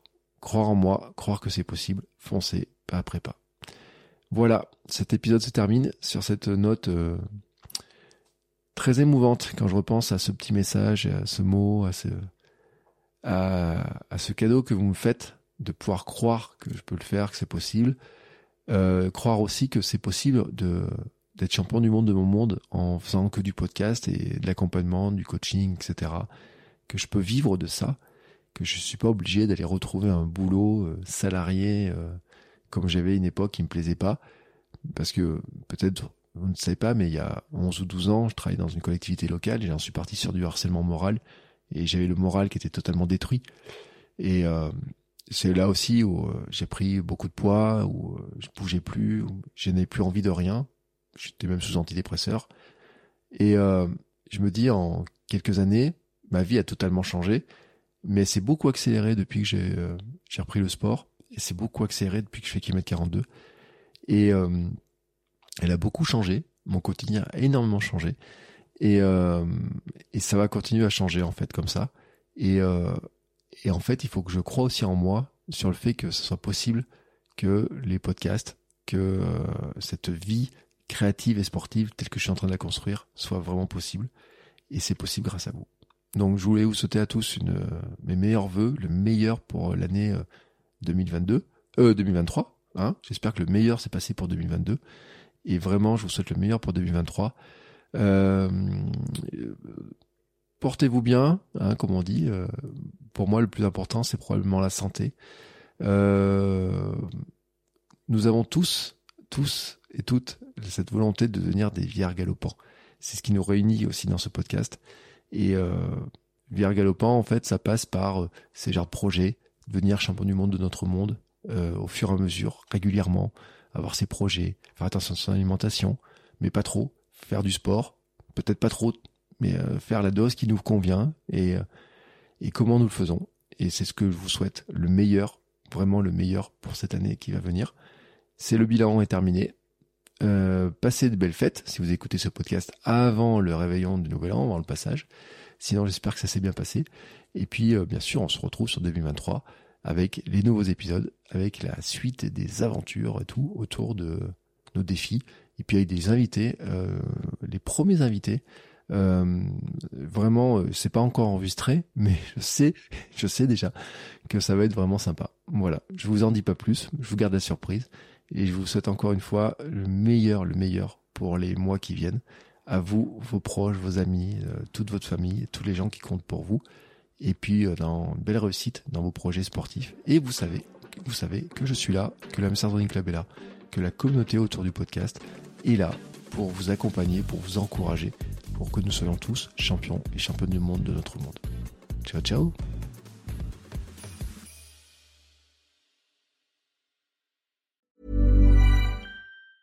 Hey folks, I'm Mark Marin from the WTF podcast and this episode is brought to you by Kleenex Ultra Soft Tissues your ally to help tackle your allergy symptoms this season. I love the change of seasons, but nobody loves pollen and all those other things floating in the air that make you sneeze during this nice weather. Kleenex Ultra Soft tissues are hypoallergenic and allergist approved. So fight back against watery eyes and runny noses without worrying about irritating your skin. For this allergy season, grab Kleenex and face allergies head on.